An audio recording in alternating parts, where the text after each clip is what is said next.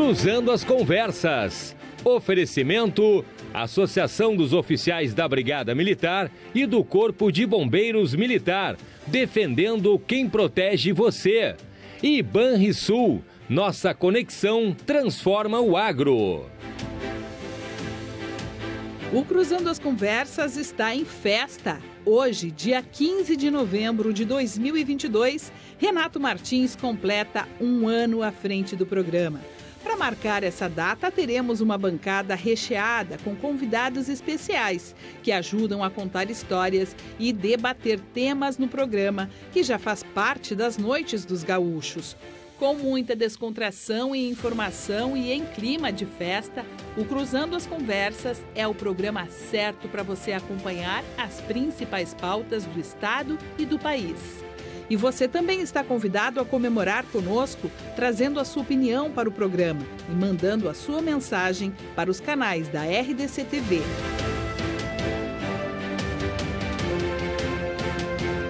Esse é o assunto do Cruzando as Conversas especial desta terça-feira, 15 de novembro de 2022, com o jornalista Renato Martins e seus convidados.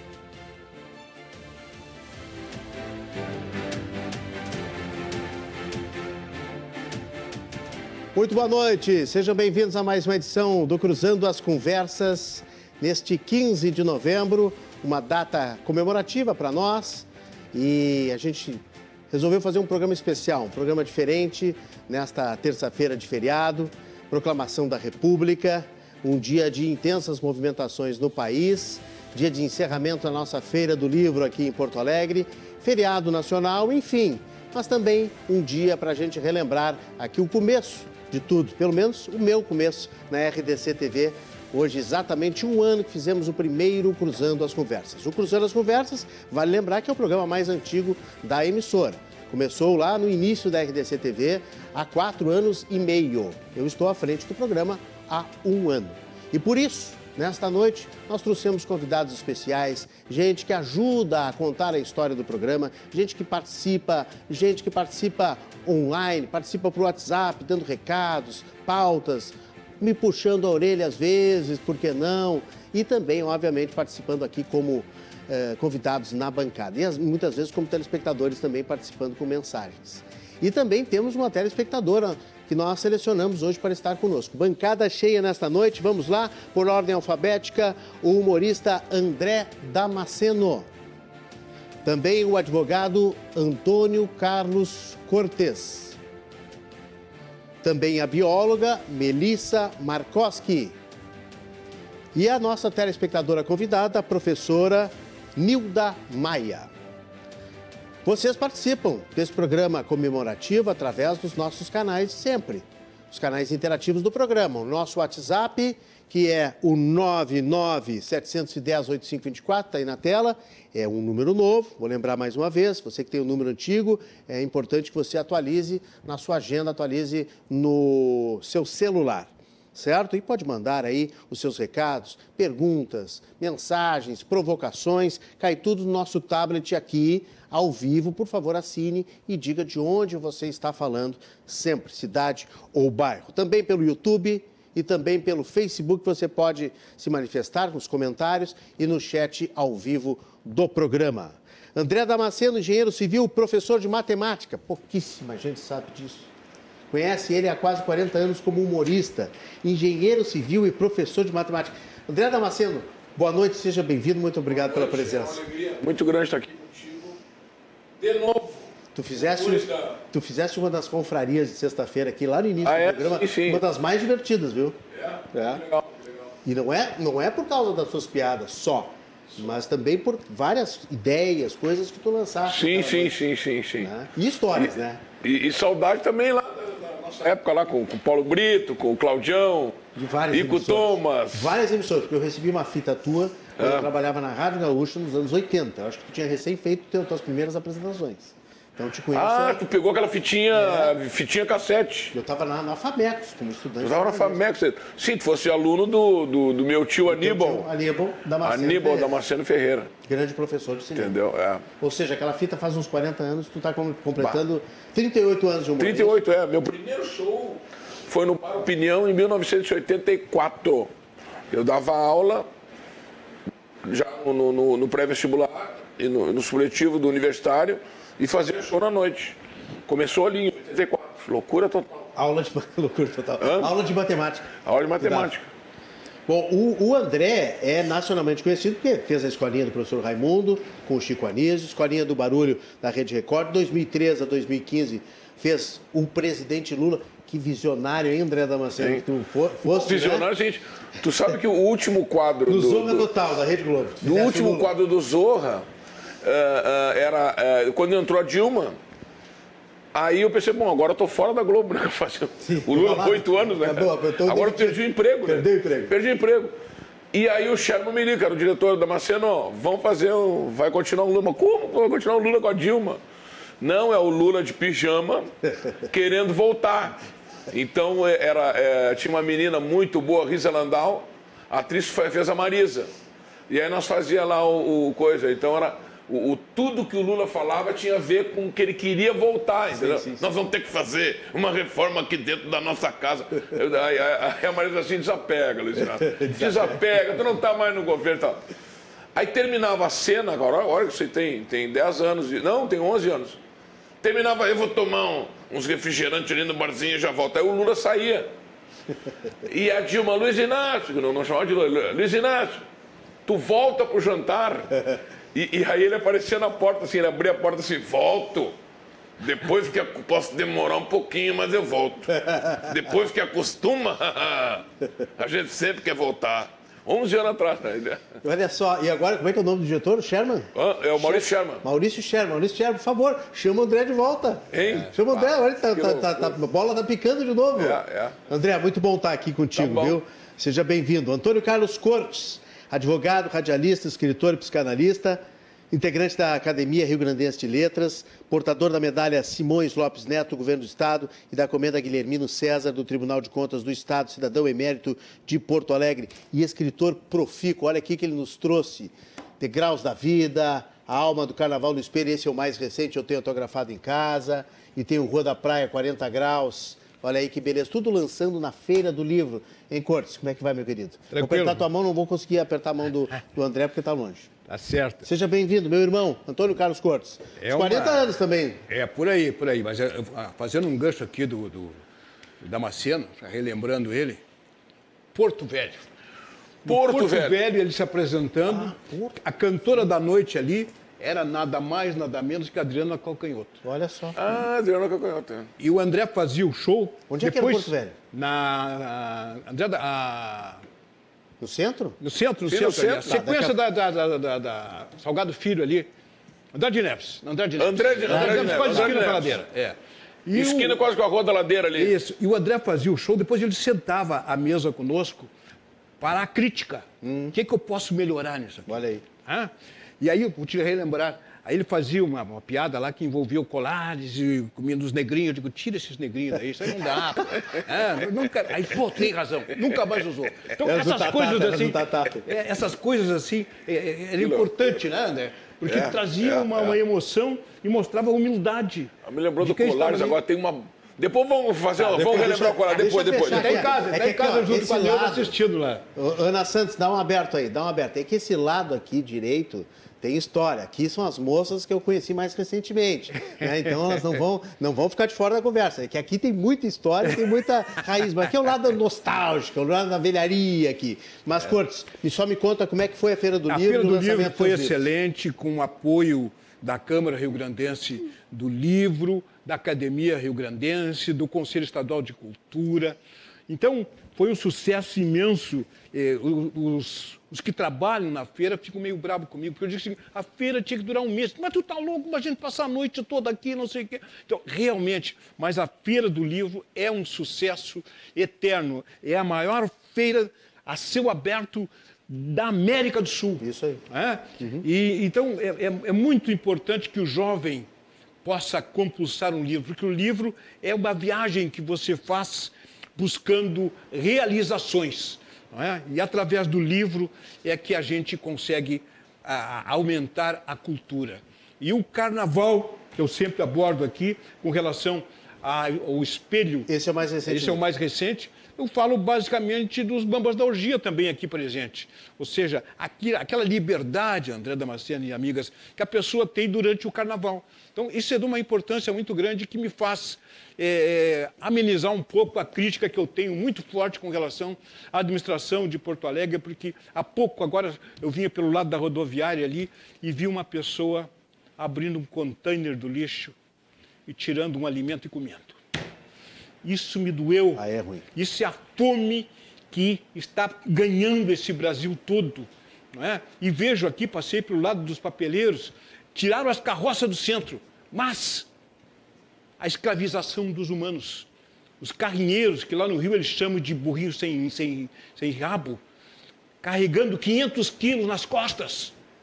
Prometeram colocar esses carrinheiros, esses carroceiros reintegrados. Não houve nada disso. Eu lembro da nossa colega Neucira Nascimento, lá nos anos 80, fazendo reportagem na Rádio Gaúcha, grande Neucira Nascimento, fazendo uma reportagem na, sobre as ilhas do Guaíba, em que uma mãe, uma mãe fazia sopa de papelão para uhum. amenizar a, a, a, fome dos filhos. Lembra disso? Lembro. Quer dizer, então, parece que não mudou nada, André. Olha, eu, eu fico muito dolorido com tudo isso. Sabe que esses dias eu estava pensando, Cortes? Estou chamando de Cortes hoje porque.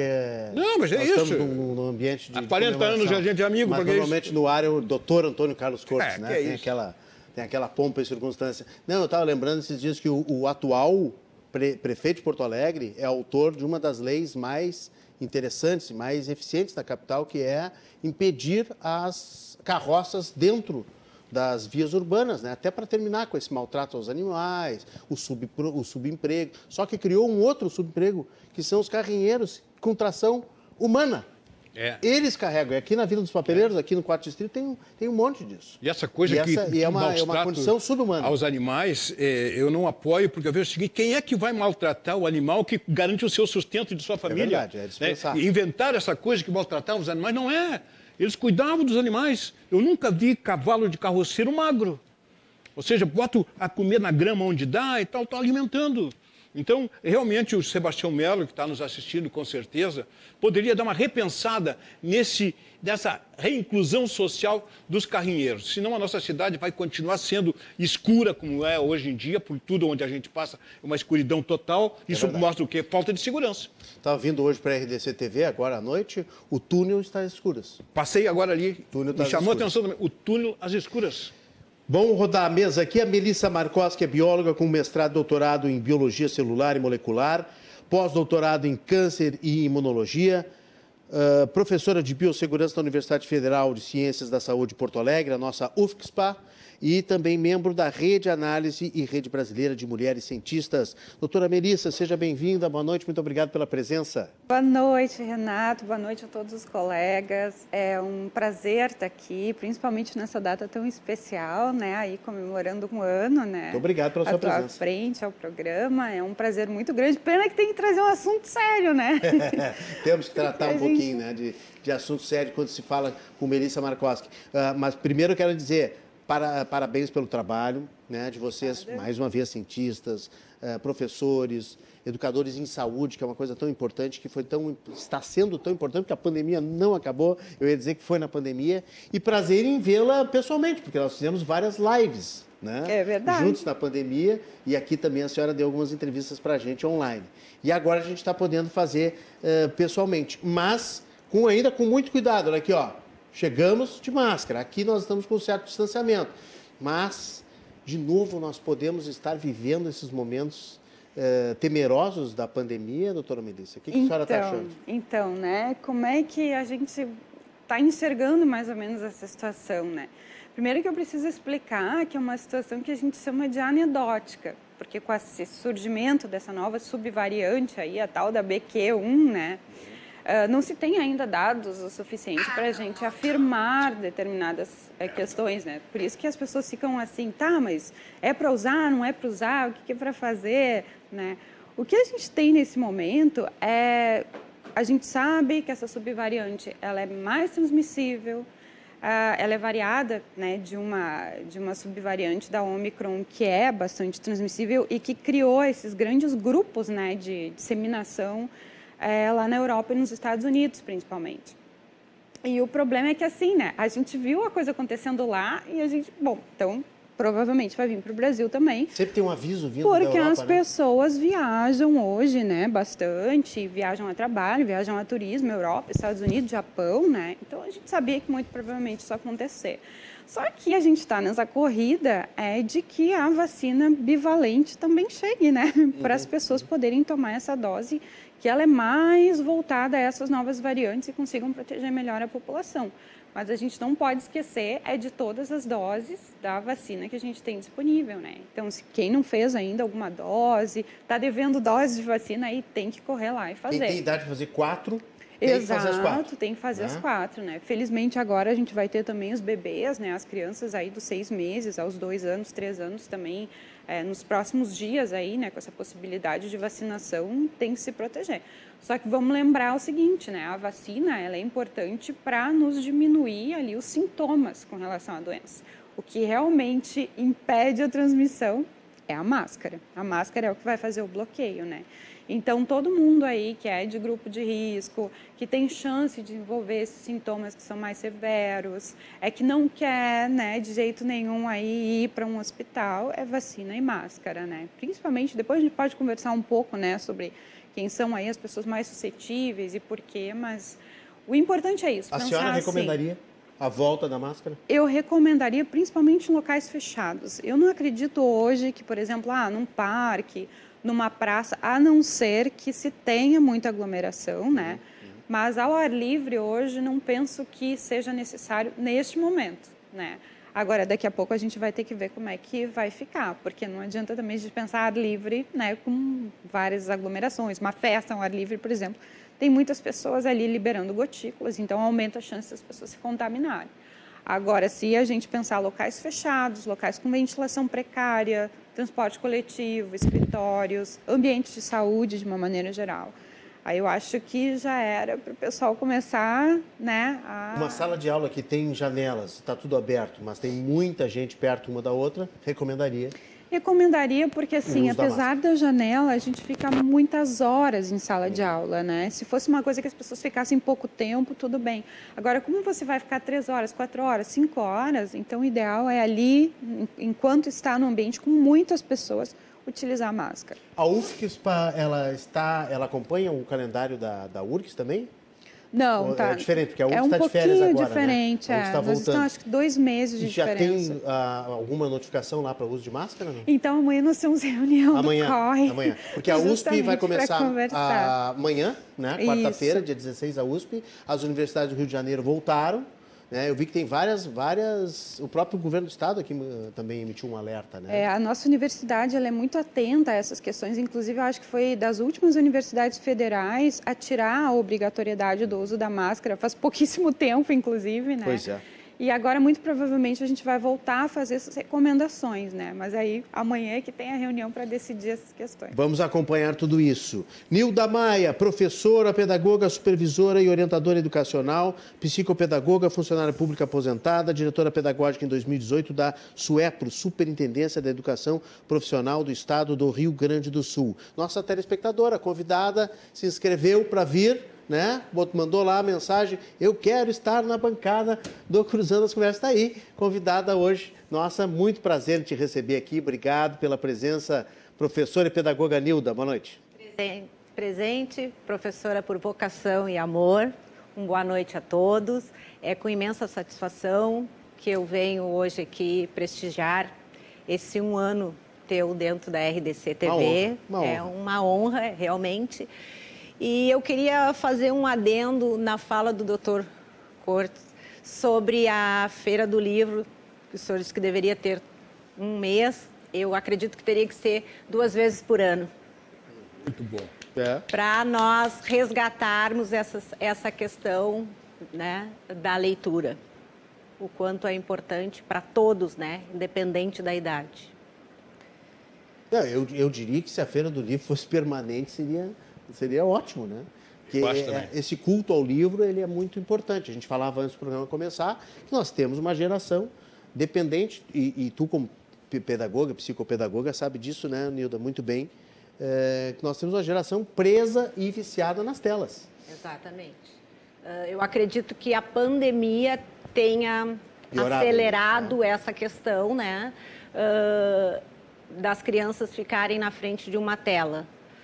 Mas também, por outro lado, a pandemia também, algumas famílias conseguiram resgatar a questão da leitura, né? Como tinha que ter, fazer bastante uh, sugestões para as crianças naquele momento da pandemia.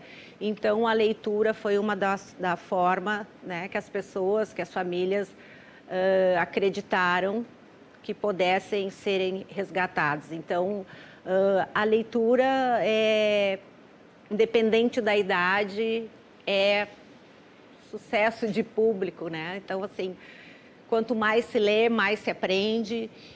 E as crianças estão, infelizmente, né? As escolas estão, né? A nossa educação está... Mas isso é um problema de escolas e é um problema dos pais também, né, Nilda? Sim, um problema familiar.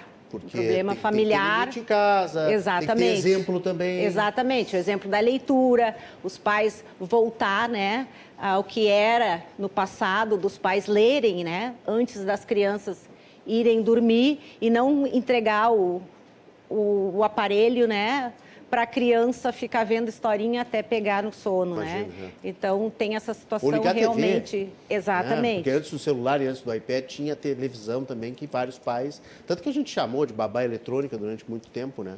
Que eu acho que é um, é um termo que surgiu nos anos 80 ali, que é justamente para se livrar de ter que nanar os filhos, contar histórias, ficar exatamente. com eles, né? E hoje a gente vê, infelizmente, muitos casais em restaurantes dando um celular às vezes o próprio celular, né? Tá, toma aqui, ô fulaninho. Para não encher o saco. Tem medo de errar, 98% das famílias estão fazendo isso? isso? Que loucura isso, né? Estão fazendo isso. É, é, claro que tem um exemplo nosso, adulto, né? Ah, mas eu tô, o pai está trabalhando, não é só diversão e tal. Tem essa, essa saída, esse escape, né? Que às vezes a gente diz. Mas é, dá, dá para a gente dar uma refreadinha, né? Para passar um pouquinho de exemplo para eles também, né? Pois é. E como é que a educação nossa fica nessa situação, né? Com o giz, com quadro, com livros didáticos, né? Não consegue, não tem como acompanhar. Muito bem, a Nilda, olha, Nilda, eu queria uh, agradecer mais uma vez pela tua presença aqui. É a primeira vez que a gente traz um, um telespectador, a gente resolveu fazer essa, essa abertura assim de, eh, de trazer uma pessoa do outro lado, né? E eu queria justamente que tu falasse uh, como é que tu descobriu o programa. E por que que vocês, tu e o maridão Rogério Zimmermann, né? Que está aqui também, participa também, está aqui ao lado do Tiago, que é marido da doutora Melissa, né? Estão ali na, na, na tribuna dos nossos assistentes aqui, os, a, na, nos bastidores. E como é que vocês descobriram o programa?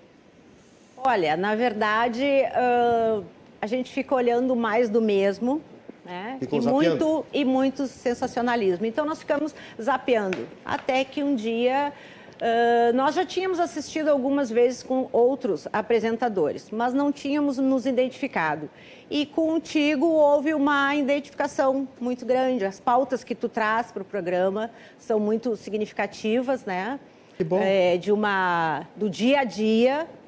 Então nós nos identificamos, né? E começamos a ser assíduos, né? Ao programa do Renato, que né? Que legal, que legal. Todos legal. os dias. Que bom, que bom ouvir isso. Lembrando, né? Não vamos. O, o, mérito, tem um pouquinho de mérito nosso, mas tem um outro mérito que eu sempre lembro aqui, que hoje não existe outro programa nesta faixa ao vivo que debata as coisas do Rio Grande do Sul, que debata educação, cultura, uh, saúde, né? cidadania, política, economia, claro, principalmente. Nós não temos mais o Câmara 2 do, do Clóvis Duarte, Cortes. É verdade. Né? Nem os guerrilheiros da notícia. Nem os guerrilheiros do... da notícia. Flávio Alcaraz Não temos mais o Câmara 2. Flávio Alcaraz Gomes. É, não temos mais o Câmara 2. É, é. Câmara 2. Duarte. Pô. Câmara 2. É. Mas temos o Renato da RDC TV. É. Mas vejam, vejam que o nosso programa cumpre esse papel importante de trazer o jornalismo ao vivo de volta na, na, no, na faixa noturna. Ah, mas o teu programa é muito tarde, mas tem muita gente que gosta desta faixa noturna. Depois um, da novela. Um dos grandes sucessos da televisão foi o Jô Soares no, no 11h30. 11h30. Que nunca começava 11 e meia. Não, não, exatamente. Nunca Ele reclamava. É, nunca começou às 11h30. E ele reclamava. Ele reclamava. Do, do próprio SBT. Virou marketing, né? E, e dava uma audiência violenta o Jô, hein? É. Todo mundo assistiu o Jô. O Bial agora também. Ah, sim, o Bial, né? Mas eu quero aproveitar o que a é professora, tarde, né? a professora é- disse, Renato, e Madrugada. lembrar um- uma ideia que eu tive, vou pensar em voz alta aqui. A ARI, Associação Rio Grandense de Imprensa, presidida pelo José Nunes, pela superintendência da Tamara, eu quero colocar uma ideia aqui, já que a, a professora a- a- gostou do que eu, a proposição com relação à Feira do Livro, por que não transformar o prédio da ARI, Associação Rio Grandense de Imprensa, no Palácio do Livro? Olha aí. ter um evento permanente ali. Ou seja, ela tem a identificação com a Academia Rio Grandense de Letras, com a Câmara, os jornais. né? Ninguém é mais importante do que o jornalista para colocar os fatos do dia. O 15 de novembro, lá com o Marcelo Deodoro já dizia: liberdade, liberdade, abre as asas sobre nós. Então, a liberdade de imprensa que está sendo ceifada muitas vezes por aí, tem aqui no Renato uma abertura muito grande, onde a gente vem aqui e fala o que quer. Não tem policiamento disso, a gente tem liberdade de expressar. Então fica a sugestão aqui, professor, aproveitando a sua ideia, que a Ari encampe eh, e transforme aquele prédio maravilhoso no centro de Porto Alegre, pelo menos com alguns andares dedicados ao livro. Uma bela ideia. Pode ser por segmento. Uma bela né? ideia. a, a literatura em si, a parte médica, autoajuda, enfim, mas que as pessoas possam ir ali e vão encontrar, André Damasceno, um livro de humor, porque é importante o humor, é? esse trabalho que, o- que. E não é fácil fazer humor, é muito mais difícil fazer humor do que fazer drama. Claro, Hã? E o, o André Damasceno está aí nos brindando sempre com a sua alegria, com o seu entretenimento e lotando as casas sempre quando ele se apresenta, além da audiência da TV. Muito bem, eu só preciso dizer É. que o Cruzando as Conversas, está de, em festa hoje, conta com oferecimento desde o primeiro programa aqui na RDC TV, da Associação dos Oficiais da Brigada Militar, do Corpo de Bombeiros Militar, ASOF-BM, defendendo quem protege você. E Banrisul, nossa conexão, transforma o agro. Continue participando, estão chegando já manifestações aqui pelo WhatsApp da RDC TV, o 99710-8524, está na tela aí, 99710-8524, e também pelo nosso YouTube, também pelo nosso Facebook. André Damasceno, o que, que tem de show aí? Tá, agora a temporada Agora, agora, vai, vai ser Voltou dia. com tudo. Voltou com tudo, graças a Deus. Vai ser dia 26 agora de novembro, sábado que vem, no, na nova casa de espetáculo de humor do Grande Sul, que é o San Léo Comedy. Ah, não sabia que Então, tinha. bacana, ó. Tem- Lá nós, em temos, São Leopoldo. nós temos em São Leopoldo. Nós temos o Poa Comedy aqui, temos em Canoa o Boteco Uhum. Comedy, foi o primeiro, a primeira casa de espetáculo foi o Boteco Comedy Canoas.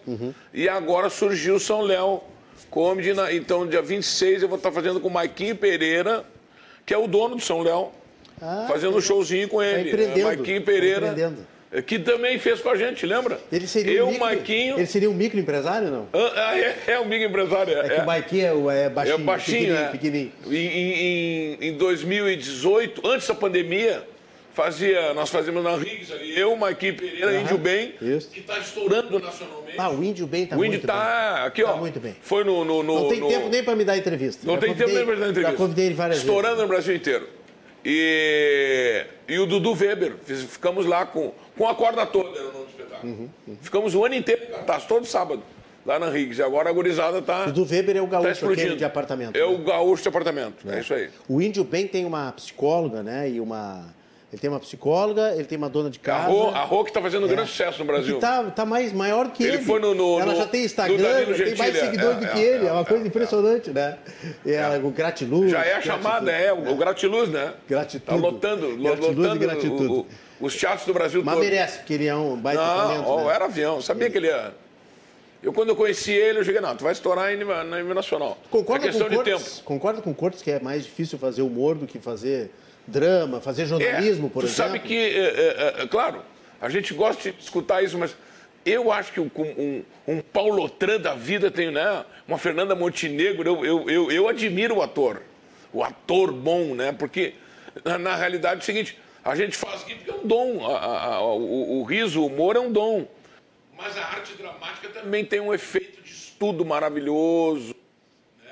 Então é difícil também fazer O Paulo Tran Eu- eu não e a própria. Fernanda Montenegro, quando eles provocam o riso, também mostra o talento deles. Sim, mostra Lembra aquela cena que um Ah, joga, sim, joga. o- o- no, no rosto do outro Guerra do a- a sexo. torta? Guerra do sexo. Guerra do sexo. É, foi Ali uma- era humor puro. É, é, amor puro. É sensacional. A Melissa e a Nilda não eram nascidas. É, Ah, 80. não, já não era nascida. Anos 80. Novela Olha aqui, antiga ó. da. da... Mas o Rogério em já era. lembrei de uma. semelharia aqui desse lado. E lembrei de uma verídica do Jô. Ah. Além de verídica, aconteceu mesmo. Ah, o Jô Soares deu uma dor de dente no Jô. Isso ele contou na mesa do bar, lá tomando um esquinho lá comigo e com a Gildo. E disse que deu uma, uma dor de dente. Ele ligou... Agildo, Agildo Ribeiro. Agildo Ribeiro. Aí ligou pro dentista dele. E o dentista, não, Jô, eu, eu, eu tô viajando. Barra, tô com uma dor de dente. Não, não, vai num 24 horas ali que tem pertinho da. da- o.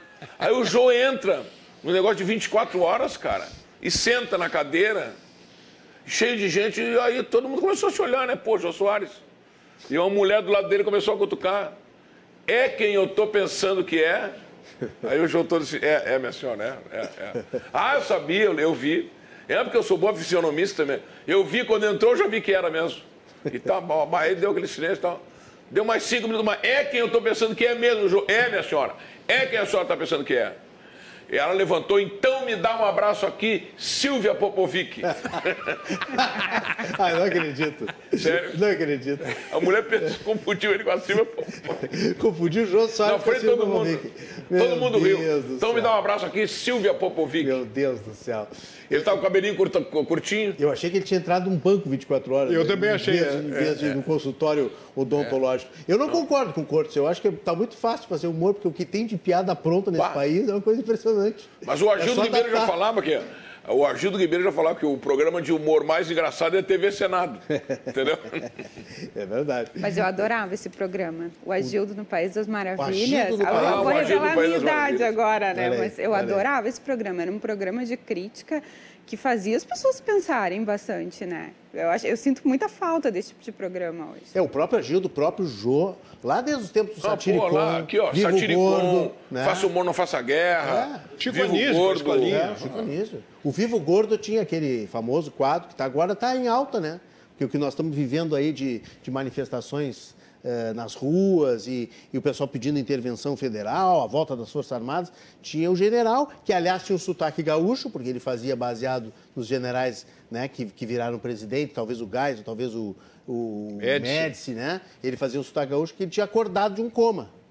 E aí, sabe, quem é que está quem é que tá presidindo o Brasil? Tá o Sarney presidindo o Brasil. Como assim o Sarney? Me tira o tubo, que ele queria tirar me o tubo tubo. para ele, pra ele falecer, para ele morrer, né, de novo. E, ah, tiro do tubo. ou então eu tinha, tinha, tinha, tinha- enfim, iam dando notícias para ele, né? Depois do coma dele, tinha ficado em coma 20 anos, 30 anos, e aí voltou, estava tudo democratizado, não tinha mais força militar nenhuma e tal. Então eram grandes, grandes personagens realmente de humor, mas com essa crítica, né? Com essa. Essa... A crítica era muito forte nos programas de humor antigamente, né? É. Podia falar tudo, né? Sim, sim. E mesmo. Na uma- época da ditadura, os caras mesmo- burlavam. mesmo Exatamente. censura E o Juca mais- Chaves? mais- O Juca Chaves. Juca É. Chaves, então, ele dizia, olha, eu vou fazer a piada aqui, já sei que eu vou sair preso, mas vou falar. E falava. O, o Juca, ele terminava o show dele na década de 70, ele ia preso. É? E aí o advogado soltava, é, tá aí preso. Não. E um belo dia, acontece do Juca, então.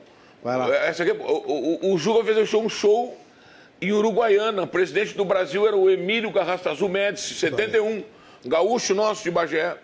Aí o cara falou, Juquinha, tu não vai falar mal dos milico, porque o Médici veio te assistir. Aí o Juca, mas o Médici tá na plateia? Sim. Tu vai chegar lá, já vai, o Médici tá na primeira fila, tu já vai encontrar de cara o Médici. Tu não fala mal disso, então tu vai, o Médici vai te prender e aí termina a carreira. O Juca malandro, ah, fez todo o show sem falar em política, faltando um minutinho, o Juca, olha, gente, como eu estou muito acostumado a sempre preso logo após o show. Vamos à última piadinha. Um fazendeiro perguntou para o outro: como é que eu faço para medir um burro? E o outro respondeu: mede-se da cabeça aos pés. Preso na hora. Já saiu aqui, ó. Que maravilha. Olha aqui, ó. Pessoal participando, Odilon Testa de Farroupilha, muito obrigado. Ah, Serra Gaúcha, sempre ligado aqui na RDC TV. Parabéns, Renato, 12 meses no comando do Cruzando as Conversas. O Orlando Lima também, a Orlando aqui de Porto Alegre. Parabéns pelo aniversário. Faz a diferença trazer o espectador para junto dos holofotes. Ótima ideia. Tá aqui, ó. A Nilda, representando os espectadores, professora Nilda Maia. E também é, pode ser, né? Que daqui a pouco a gente, se der certo essa ideia, traz de vez em quando os espectadores aqui nos programas, né? É, a responsabilidade é tua, Nilda. Pois é. De que dê certo. Vamos, é, vai dar certo. Um abraço ao doutor Cortes, meu ex-vizinho de Jardim Zona Sul, diz o Orlando Lima, aqui. Que legal, olha aí, ó. Uh, pessoal, tô, cidade de Porto Alegre, né? Todo mundo se conhece, todo mundo, todo mundo acaba se encontrando. Além de excelente escritor, Antônio Carlos Cortes é um símbolo do combate ao racismo.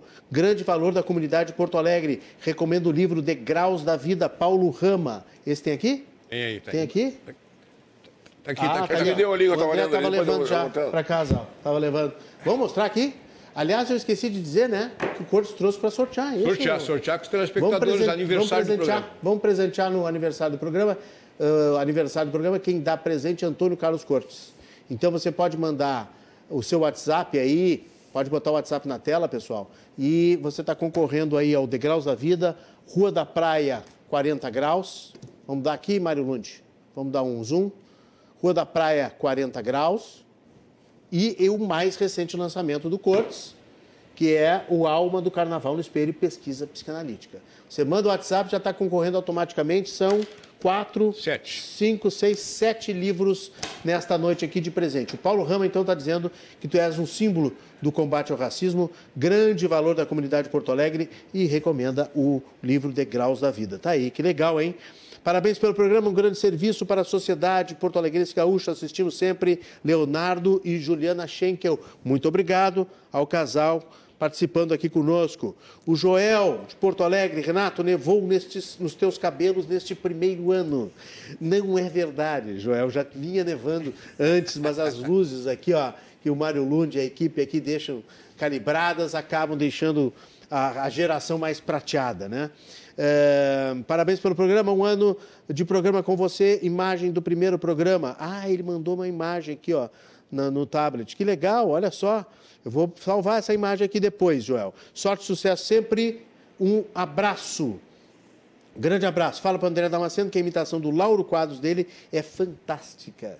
Brincadeira, brincadeira. Então, depois que nós girar a, a, a mesa. Colares também, né? Vamos, vamos, vamos. Com Depois eu vou Colares. vou lembrar o colar. Vamos com Colares, vamos com o Lauro Quadros. Boa noite, Renato. Parabéns por completar um ano. Desejo que continue fazendo sucesso. Lino Buzeto, lá de Erechim, sempre ligado conosco. Muito obrigado. Rogério Zimmermann está sentado aqui, aqui na plateia, nos bastidores, mas ele manda o WhatsApp para o programa. Impressionante. Mandou aqui um, um link de imagens, depois a gente vai abrir. Um abraço ao Rogério Zimmermann, que está conosco aqui também, maridão da professora Nilda Maia. Laura Brissa está conosco aqui, parabéns pelo programa maravilhoso. Falando sobre o prefeito de Porto Alegre, na sua campanha ele disse que ia tirar os mendigos de rua, dando cursos e moradia. Não vi nada disso. Cada dia tem mais catadores de rua. Tem razão a Laura Brissa. Cada dia tem mais, Antônio Carlos Cortes. É verdade. Cada dia tem mais morador de rua, tem mais catador de rua, tem mais moradores, eh, eh, subtrabalhadores, né? Que, que tentam, né, com esses carrinhos, com os lixos, com a, a própria atividade de, de guardar carro na rua, tentam alguma maneira de se, de se de sobreviver. É, eu, eu fico observando, Renato, uma coisa assim que me toca muito, é ver essa criatividade desse povo. Buscam alguma forma de trabalho. Eu vejo, por exemplo, pessoal com uma deficiência visual e que estão lá com as suas bengalas cumprindo seus, a sua tarefa. é? O- o- e também estes jovens, muitas vezes me dói muito no coração ver os jovens filhos desse, eu não gosto do termo índio, mas silvícolas, né? os, os- os povos primitivos, vendendo palha, vendendo flores, vendendo. Olha, os verdadeiros donos dessa terra são os- vamos dizer o índio, para ser claro, para ser didático. E aí estão o quê? À margem das ruas, das avenidas, correndo risco de atropelamento. exato. né? E não tem nenhum apoio, nem em nível municipal, nem em nível estadual, nem em nível federal. Ou seja, os donos da terra, os meus ancestrais, né, trouxeram para esse país a cultura do café, da cana-de-açúcar. E o que, que aconteceu depois de 1888? Foram jogados na rua da amargura. Aquele que era excelente escravo, como dizia o Clóvis Moura, passou a ser mau cidadão. Ou seja, o que, que veio para ele? A lei da contravenção. Né? Não recebeu nada. Os imigrantes receberam terras, receberam ferramentas e os negros receberam o quê? Cana, xadrez. É, impressionante. A, a doutora Melissa, a, a, vocês que são da, da, área da saúde, da educação, a Universidade Federal uh, de Ciências da Saúde, ela não, não se preocupa também, obviamente que vocês devem estar preocupados, mas não identifica na população de rua também uma população muito vulnerável para doenças, ainda mais nesses tempos de Covid? Com certeza, né? É complicado a gente ficar aqui falando é, recomendando né, as pessoas todas é, tomarem lá suas doses de vacina, onde usar máscara, como usar máscara, sabendo que a gente tem problemas Compra muito mais PFF2, profundos. Né? Uma Compra. PFF2. Imagina, que é uma máscara mais cara tudo mais. Sabendo que a gente tem problemas muito mais profundos, né? Porque toda, se a gente for pensar, mesmo Porto Alegre, que é uma capital, é uma capital até, digamos, bem desenvolvida, né? Perto de outras capitais do Brasil, inclusive, a gente ainda tem áreas aí com saneamento super precário, né? É, esgoto a céu aberto, é, lixões largados né? em, em determinadas é, avenidas, ruas, etc. E as pessoas, principalmente as crianças, né? à mercê disso. Então, é, e agora né, a gente está vendo aí de novo o problema da dengue, porque o mosquito não foi é, diminuído, digamos assim, quanto deveria ser no verão, no inverno, e agora já começam esses focos de proliferação de novo. Então, esses locais também são locais muito propícios para que isso aconteça, né? Então, a gente fica muitas vezes aqui se preocupando com a Covid, e a gente tem que se preocupar, obviamente, mas a gente tem várias outras doenças é, que, que atingem as populações mais vulneráveis, né? Essa questão dos índios, ah, enfim, né? Moradores, das, de, rua, moradores né? de rua, claro, né? Então, realmente, é, é, é, bem preocupante, assim, porque a gente precisa de políticas públicas, né, bem eficazes para essa população, né, e não só para quem tem acesso às tecnologias, às mídias, de uma maneira geral, né. Agora, o, a questão da, da, da, da, pandemia, da dengue que a senhora falou, é, claro que preocupa, né? Porque é uma questão de comportamento também, né? Aqueles cuidados todos com a água, pneus, vasinhos, aquela coisa que todo ano a gente fala, né? Fala, vocês falam na, na área de educação e saúde, a gente fala aqui na mídia. É, então tem a ver com comportamento também. Mas tem uma notícia boa, a senhora sabe que eu gosto de notícias boas, né? Tem uma notícia boa que começamos a estudar, a pesquisar e testar uma vacina contra a dengue aqui no Sul. Aqui em Porto Alegre, o Hospital da PUC está fazendo essa experiência, isso, né? Isso. É a primeira em todo o país. Isso, é um estudo de Com fase 3, né? né? Exatamente, é um estudo que está em fase 3, porque a única vacina que nós temos disponível hoje para dengue é uma vacina para as pessoas que já tiveram, né? Um dos sorotipos da doença, são quatro sorotipos, né? Então, para você evitar ter aquela aquela segunda forma, que é a forma hemorrágica, que é a forma mais grave, então as pessoas que já tiveram a primeira vez, elas podem tomar essa vacina. Mas, como prevenção, essa que a, que a PUC agora está fazendo essa parte desse estudo, né, que é a fase 3. Que fase 3 chama, é quando né? vacina um número maior de voluntários, isso, né? Isso. Se eu não me engano, são 700 lá na PUC. Isso. Então, isso já abre uma possibilidade de que muito em breve talvez a gente tenha uma vacina preventiva para dengue, né? Mas tem que fazer todo aquele caminho, aí tem que ir lá para a Anvisa. E vai para a Anvisa, a Anvisa tem que avaliar, né? E aí o Brasil também tem que comprar vacina, então tem tudo Por que isso. está tudo tão demorado, doutor Medeiros? Eu sei que foi demorado durante a pandemia, mas agora tá, parece que está mais. Aí o café que ficou esfriou, fim de governo, porque a Anvisa pode liberar a qualquer momento, e, não, e só não faz porque não quer, ou porque, sei lá, está esperando alguma coisa, essa vacina que a senhora falou contra a Covid, que Isso. abrange também essas subvariantes, né? É, essa vacina é chamada vacina bivalente, Bivalente. né? Ela já está sendo desenvolvida pela Pfizer, pela Pfizer. Moderna, e ela já está sendo aplicada nos Estados Unidos e na União Euro Europeia. É, e justamente por causa disso, né? Porque nós tivemos aqueles grandes grupos, né? De, de transmissibilidade que aumentou muito, a coisa de dois, três meses. Então, só que assim, no momento que você tem a vacina disponível, o país ele já precisa se preocupar com a compra de doses, né? Antes mesmo, talvez, da agência regulamentadora, que no nosso caso aqui é a Anvisa, é, que ela faça essa aprovação. Porque no momento que a aprovação sai, se você já tem a vacina ali encaminhada, ou pelo menos os contratos, né, enfim, você já tem aí um, um, né, um meio caminho andado né, para disponibilizar para a população. E lembrando de uma coisa, a gente sabe como foi para as outras doses da vacina. Tem toda aquela questão de ah, quantas doses vêm, qual é a população que vai ser vacinada primeiro, até chegar é, na população hoje que talvez seja a que menos está utilizando máscara, que é a população ali dos 30 aos 50 anos, a gente sabe que vai demorar bastante, né? Ou as crianças na escola, os adolescentes, crianças na escola. Então a gente sabe que demora bastante. Então isso já era para ter sido pensado aí há uns bons meses, né? Quando a vacina começou a ser disponibilizada no mundo, já era para o Brasil, né? O Ministério da Saúde ter se adiantado e ter feito isso. E parece que assim, né? Parece que as pessoas pensaram assim, não, mas não sei se vai vir outra onda, não sei se vai vir outra variante.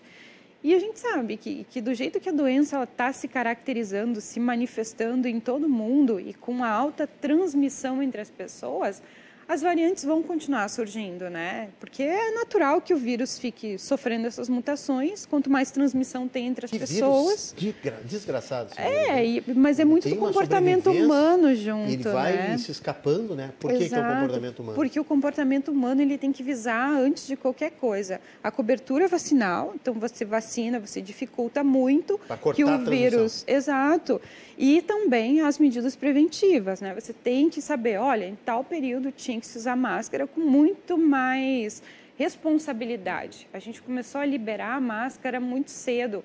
É, os lugares que mantiveram máscara conseguiram evitar muito a questão de transmissão, né? Escolas, universidades, etc. Mas se a gente for olhar, muitas pessoas abdicaram do uso da máscara muito cedo. Então, por mais que algumas pessoas estejam usando e se protegendo e protegendo aos outros, a gente ainda tem pessoas que, né, infelizmente, não usam, né? Principalmente pessoas mais vulneráveis. Então, isso acaba é, fazendo com que essa transmissão aconteça muito, né? E aí agora é, tem essa preocupação, principalmente com relação ao final do ano, né? Ninguém mais quer passar Natal longe da família e Ano Novo e né, etc. Então, esse é o momento agora, eu acho que para a gente se cuidar muito, né? Para quem precisa fazer dose de vacina e fazer, é, torcer aí para a Anvisa aprovar, mas também torcer para que o Brasil faça a compra das vacinas é, modificadas, as vacinas atualizadas, né? E tentar bloquear de outras formas, todas as formas possíveis que a gente tem ao nosso alcance usando máscara, né? Não fazendo aglomeração, que é muito difícil, né? Tomara que as pessoas entendam isso, né? Para a gente tentar cortar, barrar de vez. Professora Nilda, a pandemia te assusta?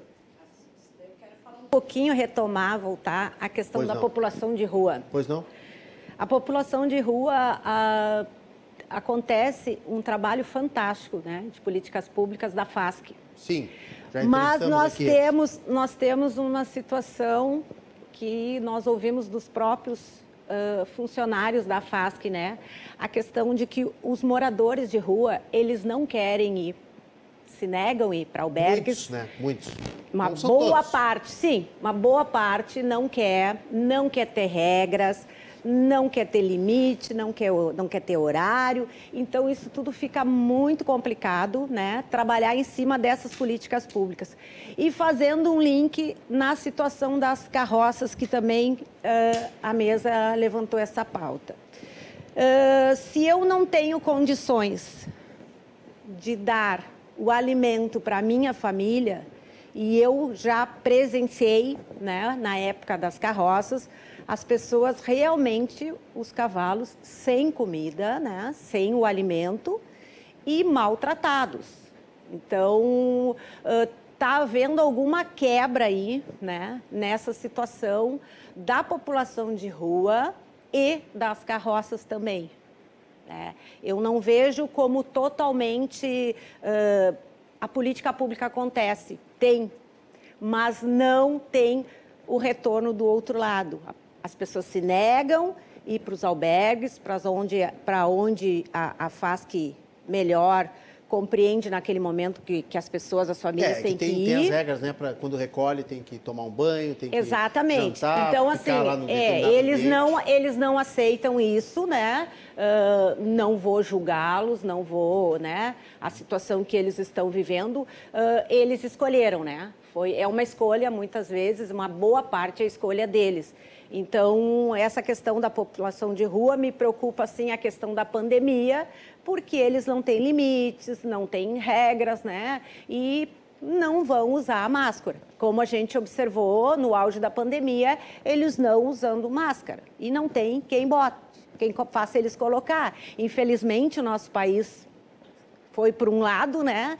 Que onde as regras as leis não são cumpridas. Então, isso tudo é um, é um todo, né? É, é- é município, é Estado, é a federação como um todo, né? O país está vivendo uma crise onde as pessoas estão perdidas, né? O que é certo, o que é errado, eu fico com a minha É, opinião. perdendo as referências As também, né? referências, Então, exatamente. isso atrapalha bastante. Então, essa questão da população de rua me preocupa muito, né? Uh, da pandemia e bem mais além, porque eles não cumprem né, o que é determinado e E é uma população que vem crescendo, muito, né? muito, Geometricamente muito, está muito, muito tá, crescendo aumentando muito. Isso é muito, muito complicado, muito perigoso para a cidade, que realmente tem que voltar aí com políticas públicas fortes. A FAS, que faz um trabalho bacana, Excelente. muito interessante, excelente. Nós temos um programa aqui com eles, o secretário Léo Voigt, a, a presidente da FAS. Só que é aquilo que nós falamos, é um gelo sendo enxugado. Porque Exatamente. para dois, três que consegue colocar num, num, num albergue, aparece 20, 30 no outro dia, nas sinaleiras, nas esquinas. percentual é debaixo- muito baixo. Debaixo das marquises. Muito né? baixo. É algo. É, é- Mas é uma luta incansável que, que a prefeitura continua. E Só vamos que lá tem e que olhar mais para quem está realmente nas ruas e essa questão dos carrinhos, carrinheiros, carroças e tudo mais. Deixa eu ver então a, a, a imagem que o Joel aqui de Porto Alegre mandou do primeiro programa. Será que eu estava realmente com cabelos mais escuros? O que, que vocês acham, hein? Estava. É? Ou então, ou então o Mário Lund. O Mário Lund não tinha chegado ainda na RDC e não tinha calibrado, quem sabe, as luzes, né? Não, essa, essa, essa imagem é de um ano atrás, vejam só. Volta para cá que a imagem atual está muito melhor, hein? Só ele, ó, mais iluminação, o Renato Martins mais feliz, mais jovem, um ano mais jovem. É, boa noite, que ótimo programa, digno de um ano de programa. O JB Nunes, do Alto Petrópolis, mandando parabéns. Obrigado, JB. É, Luiz Carbone, para- parabéns pelo programa e abraço ao Cortes. Olha, a torcida do Cortes está aqui. E, e gente pedindo gente pedindo livro, né? A Lilian de Cachoeirinha, que é um livro do Cortes. O Fernando Placedino, que é, diz que os livros do Cortes serão meus. Já decretou aqui. Tem mais gente se manifestando. Maravilha que estão brigando por livros, né? É, Estão ali coisa boa. disputando livro. Coisa Coisa, boa. boa. E cada um da bancada aqui vai receber o seu livro Oba! também aqui. Tá ótimo. Oba! Oba! Sabe, vão ter. Coisa boa. Eu comentava antes do Tu programa. não, porque tu já tem o teu. É, eu tenho, eu tenho uma coleção do Cortes inteira. Eu comentava antes do programa começar, né, eh, que a gente que a gente está com essa geração que nós falamos aqui com a Nilda eh, viciada em, em- em- Nas mídias em- nas mídias, nas, nas telas, de maneira geral, né, que a gente sabe que é ruim em tudo, né, porque ela te tira a concentração, te tira o foco de outras coisas. Às vezes tu está aqui justamente tu não responde às pessoas porque tu tu está mergulhado aqui, né? Isso é uma falta de educação. Ah, Prejudicial à visão. é a visão, né? A- a- tem danos, não sei se tem danos, doutora, no cérebro, sim, mas assim, mas tem uma, uma certa ah, atrapalha um pouco, né, por alguns Desenvolvimento momentos fica o mais desenvolvimento, né, o cognitivo, eu acho que É, é por alguns sim, momentos, isso depois se sim. recupera, Ah. né?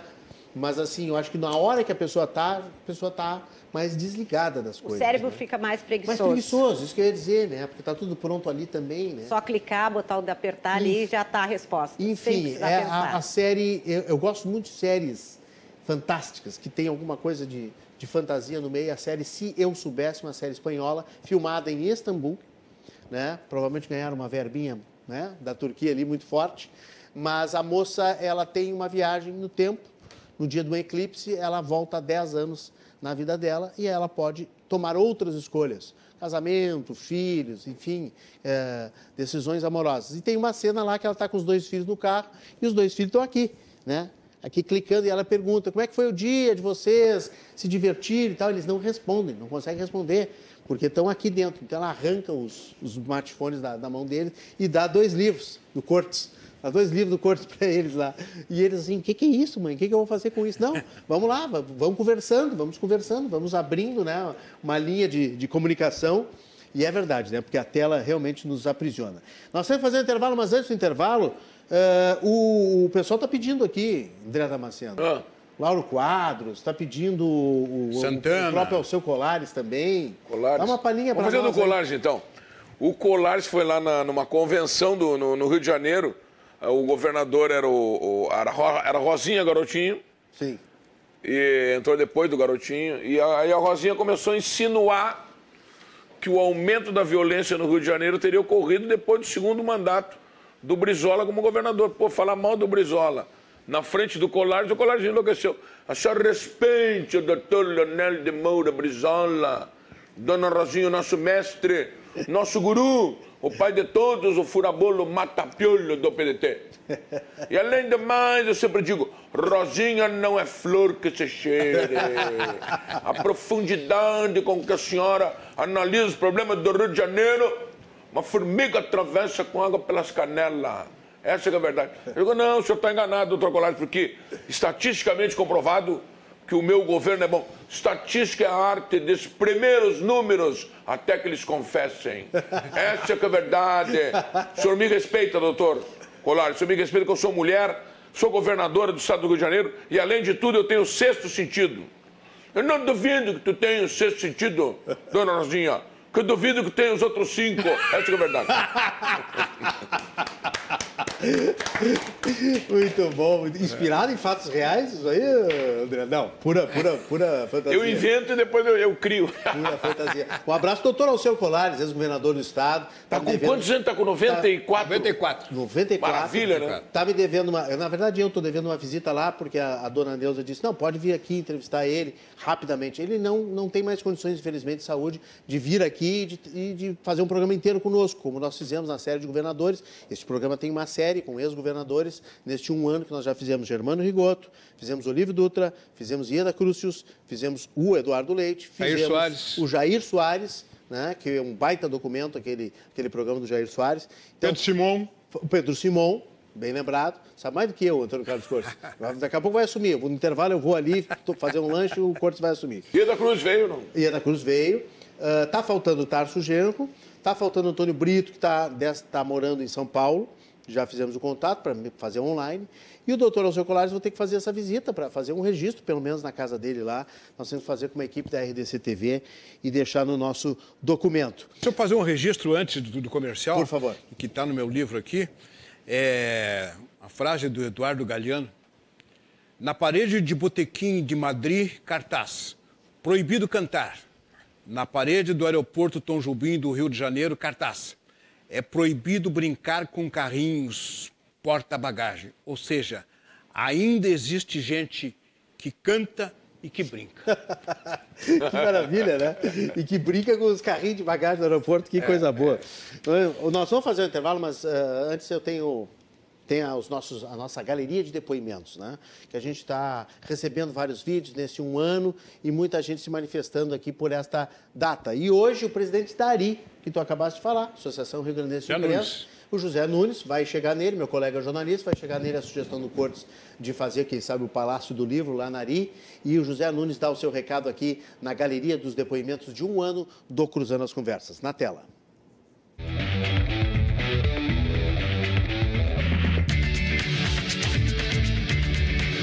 Em nome da Associação Rio Grande de Imprensa, eu quero saudar o meu amigo jornalista Renato Martins por estar à frente aí do programa Cruzando as Conversas, que comemora aí seu primeiro ano à frente desse programa que é um dos mais antigos da RDC TV e que para nós é uma satisfação muito grande, porque traz uh, assuntos atuais, traz pessoas, enfim, uh, com um olhar mais gaúcho, entrevistas com um olhar gaúcho, como bem diz Renato Martins.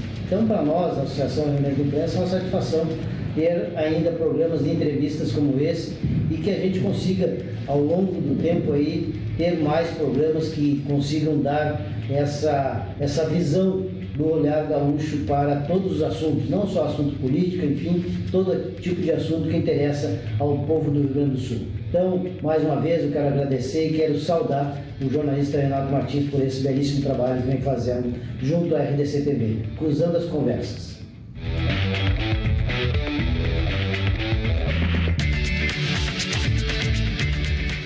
Obrigado, José Nunes, presidente da ARI, Associação Rio Grandense de Imprensa. Mais um depoimento aí no nosso aniversário de um ano. Vamos a um rápido intervalo. Voltamos aqui com Antônio Carlos Cortes, André Damasceno, Melissa Markoski e Nilda Maia, nossos convidados de hoje, desta noite de comemoração no Cruzando as Conversas, programa especial. O intervalo é rápido, eu espero vocês.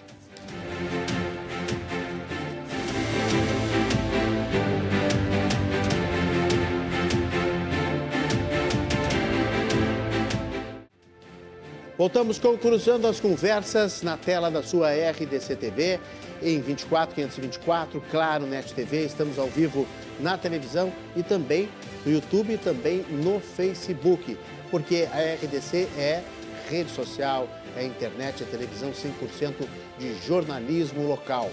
Quatro anos e meio no ar e nós aqui comemorando um ano na história do Cruzando as Conversas nesta noite. Com a sua participação pelo WhatsApp, pelo Facebook, pelo YouTube, mande a sua manifestação e concorra aos livros aqui, ó, do Antônio Carlos Cortes. Nós temos três livros essa noite, que é a Alma do Carnaval no Espelho, Pesquisa Psicanalítica, Rua da Praia 40 Graus, que foi junto com o Luiz Armando Vaz, nosso colega jornalista, né, grande fotógrafo, e também o Degraus da Vida. Você está concorrendo aí, você manda o WhatsApp, bota o WhatsApp, o WhatsApp na tela aí, Giovanni de Oliveira, para que as pessoas possam mandar suas mensagens e concorrer aos livros do Cortes. No final do programa nós divulgamos sete ganhadores. Sete ganhadores. Já tem gente aqui se inscrevendo para ganhar os livros do Cortes. Um abraço ao André Damasceno, contemporâneo da PUC. Uh, é o Mauro. Mauro. Uh, o Mauro, mas o Mauro não está mandando sobrenome. Aí fica difícil, Mauro. Manda o sobrenome para a gente identificar. E o doutor Corte, um grande cidadão, diz o Mauro, também está mandando abraço para vocês dois. Eh, engenharia na, na PUC? E pro... Engenharia Civil. E professor também não? Na PUC não? Não, não, não. Eu, eu fiz engenharia civil. Aí eu fui dar aula de matemática. Eu, eu, acho que tu fez depois de mim. Eu me formei em 82, Renato. Pá, muito depois. 84 eu estava lá, fazendo jornalismo. Ah, tá. Tu entrou em 84. Eu entrei em 84. Ah, tá. Muito, muito depois. A Marcena é, é parceiro do Marcelino Champagnat o irmão Marcelino. que sacanagem. Parabéns Boa. ao primeiro ano Cruzando as Conversas. Pela primeira comunhão com o Marcelino. e aos convidados por suas participações. Um abraço a todos do Vilmar. Está mandando aqui também mensagem no WhatsApp. Você manda mensagem, concorre aos livros do Cortes. O pessoal está pedindo aqui para tu imitar. O... Como é que tu faz, André, para imitar ah. as pessoas, as grandes imitações que tu faz? De pessoas que infelizmente já nos deixaram, hein, André? Não, aí, aí não, aí tu vai, tu, vai, tu vai tirando, né? Porque não tem como. O Santana. Eu, eu, eu, mas não pedem para fazer? Eu faço, não, eu faço uma homenagem ao, ao Santana, no, no, no, show faço homenagem, entendeu? Uh, aí de vez em quando eu faço o Gil Gomes, que o pessoal pede o Gil Gomes, é uma loucura total. Roberto Gigante. Bah, Roberto Gigante, sim, te lembra do Roberto Gigante? Claro, que loucura. Claro. Roberto Gigante. Não, mas agora, claro, Roberto Gigante. José Antônio Daut, isso aí não, não tem mais como fazer. Tatata. Bah, Tatata Pimentel. Eu sou fã do Daut. Do tu, eu sou fã da tua imitação do Daut. Você sabe, em Porto Alegre, esse final de semana. Ninguém sabe mais que é. isso. As nossas novas gerações não é, sabem. O Corto sabe, o Corto vai rir. E tu viu que As o Cândido, aqui são muito novas. O Cândido Norberto, é. o, na realidade, o Daut, ele, ele imitava o Cândido. Porque não sei se você já te deu conta. Não, não me dei conta. O, o Trabalhei com os dois. O Cândido, nós estamos aqui na Rádio Gaúcha agora com uma série de entretenimentos para fazermos e tal. Isso é. era o Cândido. Uhum. E o Daut era, era, era, era, o Cândido Brabo. Eu estava em Porto Alegre. Nós...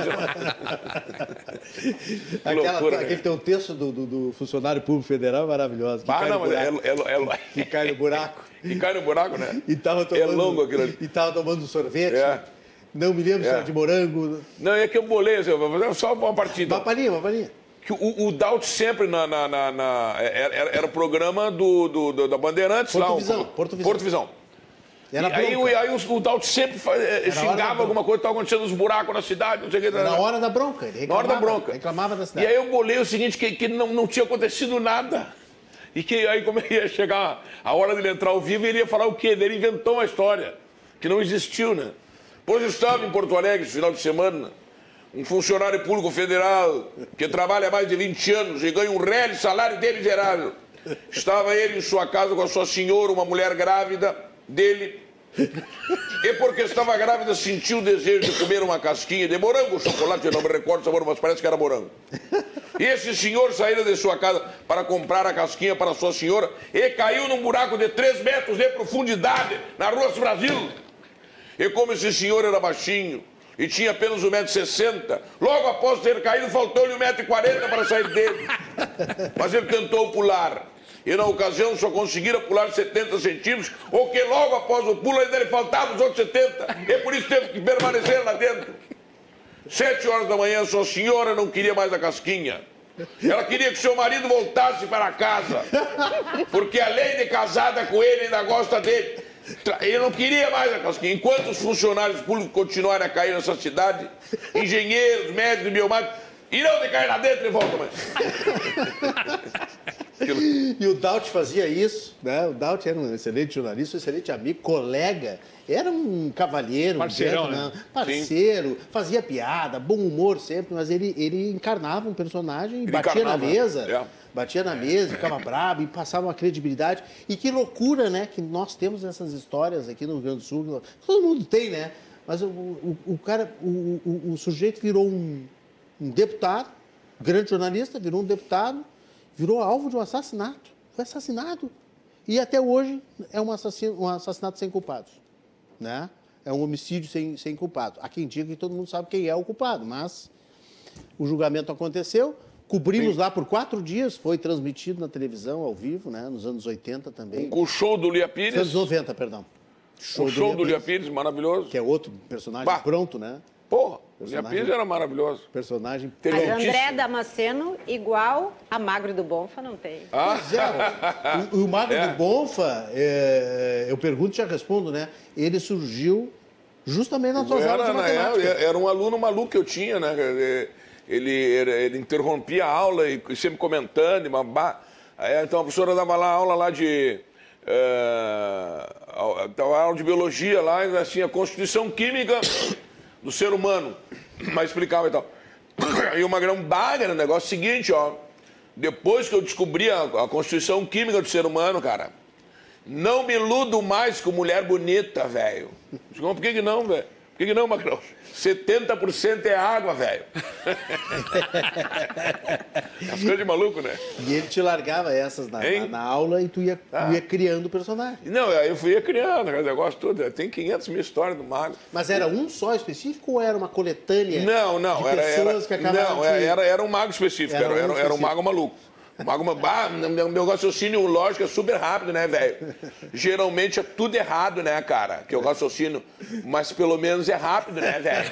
Eu digo, Magrão, tu vai me enlouquecer, cara. Qual é a vantagem que tu acha que tu tem de raciocinar rápido tu tá raciocinando errado? Não, que tem uns colegas meus que eles demoram uns 50 minutos para tirar um zero, né, velho? Eu em 3 minutos já tirei o meu e vou embora mais cedo para casa e eu... Tem a dica de, de, de regime do Roberto Gigante para emagrecer?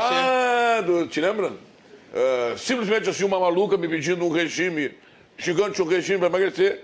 Tu pega um pedaço de pau e te bate em todas as partes gordas do corpo o dia todo. Pega um pedaço de corda e te amarra bem apertadinha antes de dormir. Que no mínimo assim tu vai emagrecer a pau e corda. que Isso eram os textos lá no, no, no, no Porto Velho, né? Porto Velho. Ah, ah. textos dos anos 80, que maravilha, que fizeram história. Antônio Carlos Cortes, vem aí o Dia da Consciência Negra. Nós estamos vivendo o momento, o mês, né? O mês da Consciência Negra, mas o dia 20 de novembro, o que que nos suscita isso? Claro que além de, de toda a importância que o dia tem, o que que tu achas que é importante que a sociedade ainda acorde para esse dia da consciência negra, Antônio Carlos Cortes? O Dia da Consciência Negra foi criado em 1971 lutador. aqui em Porto Alegre por obra de Oliveira da Silveira, Ilmo Silva, Jorge Antônio dos Santos, Paulo Assis Santos, Luiz Paulo Assis Santos. E ali a gente já dizia não ao 3 de maio, sim ao 20 de novembro de Zumbi dos Palmares. Antigamente se dizia que o estado mais racista do Brasil era Santa Catarina, hoje é o Rio Grande do Sul. Então precisa a Sociedade Floresta Aurora, comemorando agora, 31 de dezembro, 150 anos de luta, de resistência. E está sendo homenageada agora no sábado com um concerto da OSPA. Uhum. Né? Um concerto da OSPA em homenagem ao Dia da Consciência Negra e à Sociedade Floresta Aurora. Para quem diga que não existe racismo no Rio Grande do Sul, vou só citar um exemplo que eu estou incluído. Academia Rio Grandense de Letras. Parabéns à atual diretoria da Academia Rio Grandense de Letras. Até então não tinha nenhum negro. O único negro que pertenceu à Academia Rio Grandense de Letras, Paulino Azurenha. Paulino Azurenha foi um dos criadores da Calda Júnior, junto com o Calda Júnior e junto com o Mário Tota. Antes trabalhava no Jornal do Comércio e o Calda Júnior saiu, que não queria nada de jornal conservador, criou um jornal mais ágil, independente, isento, que foi o Correio do Povo. E aí puxou o Mário Tota e este que eu mencionei. Este Paulino Azurenha, negro, assinava os artigos, era o, era o que cuidava da parte de oficinas, mas assinava artigos como Léo o Parto. Ele ingressou, então, ajudou a fundar praticamente a Academia Rio Grande de Letras, que é anterior à Academia Brasileira de Letras, porque deu sequência ao Partenon Literário. Paulino Azurenha faleceu em 1909, data da fundação do meu Esporte Clube Internacional. 113 anos depois, eu repito, 113 anos depois, outro negro eleito para a Academia Grande de Letras, que sou eu. Não tem racismo nesse país? Puxa. Não tem racismo no nosso Estado? 113 anos. É absurdo. Essa diretoria resolveu, não, para aí. Não, eu, eu, estou lá não por ser escritor, isso, aquilo, por ser negro, não. Eles analisaram o contexto da minha participação no rádio, no jornal, na televisão, enfim, na militância. E aí me levaram para a Academia Rio Grandense de Letras. E eu pergunto, na Academia Brasileira de Letras, quantos negros tem? Fizeram uma festa agora que foi o Gilberto Gil. Quantos participam lá? Se tu for examinar em nível municipal, quantos secretários negros tem? Assembleia Legislativa, quantos negros tem? Deputado federal, quantos tem? Houve uma festa agora porque a Dayana se elegeu deputada federal, de vereadora a deputada federal. No primeiro escalão de governo federal, quantos negros tem? Ou seja, precisa sim uma luta constante, diária. Não basta combater o racismo, tem que ser antirracista. Fazer o que fez o Roger do Grêmio, ah, que sempre vestiu com muita honra a pele negra. E utilizar o que o Obama sempre afirmou. Sim, nós podemos. É, e eu acho que foi essa semana que saiu uma pesquisa que, dizendo num determinado segmento, que agora não vou lembrar qual é, mas que os negros, acho que é os, os executivos, uh, ganham, executivos negros ganham 66% menos do que os executivos brancos. Imagina a mulher Aí negra o que, que recebe. Financeiro, a mulher né? negra está lá na ponta Bom, também. mulher negra. Pior ainda. Nem se fala. É, escravizada. Não é? E, e, e veja bem, ó, é, na época da escravização, o homem negro ia para a agricultura e a mulher ficava fazendo os trabalhos domésticos. E o patrão abusava dela, estuprava. E por isso nasciam então os filhos bastardos. E esse país continuou sendo e continua sendo, mais uma vez, sendo um exemplo negativo de falta de políticas públicas. Eu ouvia a professora falando com relação, ainda o tema que a gente desenvolvia aqui também com relação a carroças, eu pergunto o seguinte: quem é que está na ponta da discriminação? O negro jamais vai ser discriminador, porque ele está na ponta, ele é sempre no polo passivo, ele é vítima. É? É, a doutora falava das vacinas, e eu vou dizer o seguinte: ó, posso estar errado, a doutora me corrija aqui. Esse povo pobre da periferia, que vive na rua, eles acabam adquirindo um anticorpos como a obra dos orixás e dos criadores, no sentido da proteção. Não fosse isso, a sopa do pobre lá do Ramiro Dávila, do Dias da Cruz, que dão assistência, não fosse isso, haveria uma mortandade muito maior. E as políticas públicas ausente, um presidente da República que não queria vacina, um candidato a governador do estado aqui no Rio Grande do Sul recentemente, dizendo que a melhor vacina é adquirir doença. Pode uma coisa dessa? Essa Esses foi... exemplos negativos de quem tem o poder na mão acabam influenciando quem está lá, a pessoa que não tem maior cultura, não tem maior instrução. Não, não, mas para aí, o presidente da República diz que não tem que vacinar, tem que utilizar outro remédio, isso, aquilo e tal. Oh. Então, é triste dói muito na alma. Será, doutora? Anos. Será que tem essa imunidade? Três mesmo? anos, três anos, né, lutando contra isso aí. E, e assim, eu, eu quero chamar a atenção para o papel dos líderes comunitários, porque graças a eles a gente ainda tinha um pouco de inserção Exatamente. nas comunidades para levar essas informações. É. Porque ou coisa difícil. Por que, que uma pessoa vai confiar num cientista que nunca viu na vida e não lá no padre, no né, nada contra os padres, obviamente, mas não naquelas pessoas próximas, que ela é. confia, né? Enfim, no político ali mais próximo. Então, assim, foi realmente, assim, eu né, deixo aqui o meu, meu agradecimento né, ao trabalho dos líderes comunitários com relação à, à questão da saúde durante a pandemia e ainda a todo o trabalho que a gente tem por fazer aí. Né? Mas sim, algumas doenças. Só para completar, doutora Melissa, uh, que no Rio de Janeiro, nas grandes favelas, São Paulo também, Divinópolis, né, que é aquela grande favela, de, acho que a maior do Brasil, a CUFA né, fez um trabalho muito interessante, que é a Central da, da Única das Favelas do Brasil, de organização e de autoajuda, né, justamente em relação à Covid. Né? Então, assim, se alguém se sentir mal, tem que avisar o vizinho, aí tem toda uma organização interna e tal, uma, um cuidando do outro, uma, uma casa referência para buscar uh, ambulância, alguma coisa assim. Então, realmente se organizaram durante a pandemia, né? Eu fiz um trabalho de biossegurança para Temes, né, que é uma ONG aí Sim. pelos direitos das mulheres, uh, enfim, das mulheres, né? E, e também a, a, todo o letramento que essas mulheres fazem também nas comunidades, porque tudo aquilo que elas vão ali, elas aprendem, elas entendem, elas levam, né? As pessoas confiam também nessas, nessas, né? nesses seus Uh, nessas pessoas queridas né, que estão nas comunidades. Mas é importante que a informação científica também chegue a essas pessoas. Né?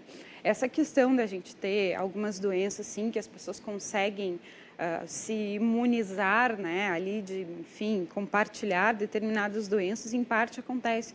Mas eu digo o quanto a gente não pode evitar de maiores problemas se as informações chegarem adequadamente, se as vacinas chegarem adequadamente, né? Toda essa população, eu tenho certeza que não está vacinada. Porque quem é que vai lá e olha, você tem que ir... Ou a vacina vai até essas pessoas, né? Quando eu era criança, a gente tomava lá as gotinhas da, da poliomielite, da uhum. os caras pegavam, entravam no ônibus e vacinavam as uhum. crianças, né? Não era essa coisa assim de... Ah, busca ativa mesmo. É. Né? E hoje a gente não tem nem isso e a gente não tem nem as pessoas fazendo a campanha. Olha, tem que vacinar, tem que vacinar. Quando muito a gente vê ah, a vacina do sarampo, ah, vacina da polio, porque está assustando. Mas a gente precisa voltar a ter essa disseminação dessas informações, além dos livros, né, é, utilizar os celulares, as mídias também para esse tipo de coisa. Isso é, isso é muito pouco.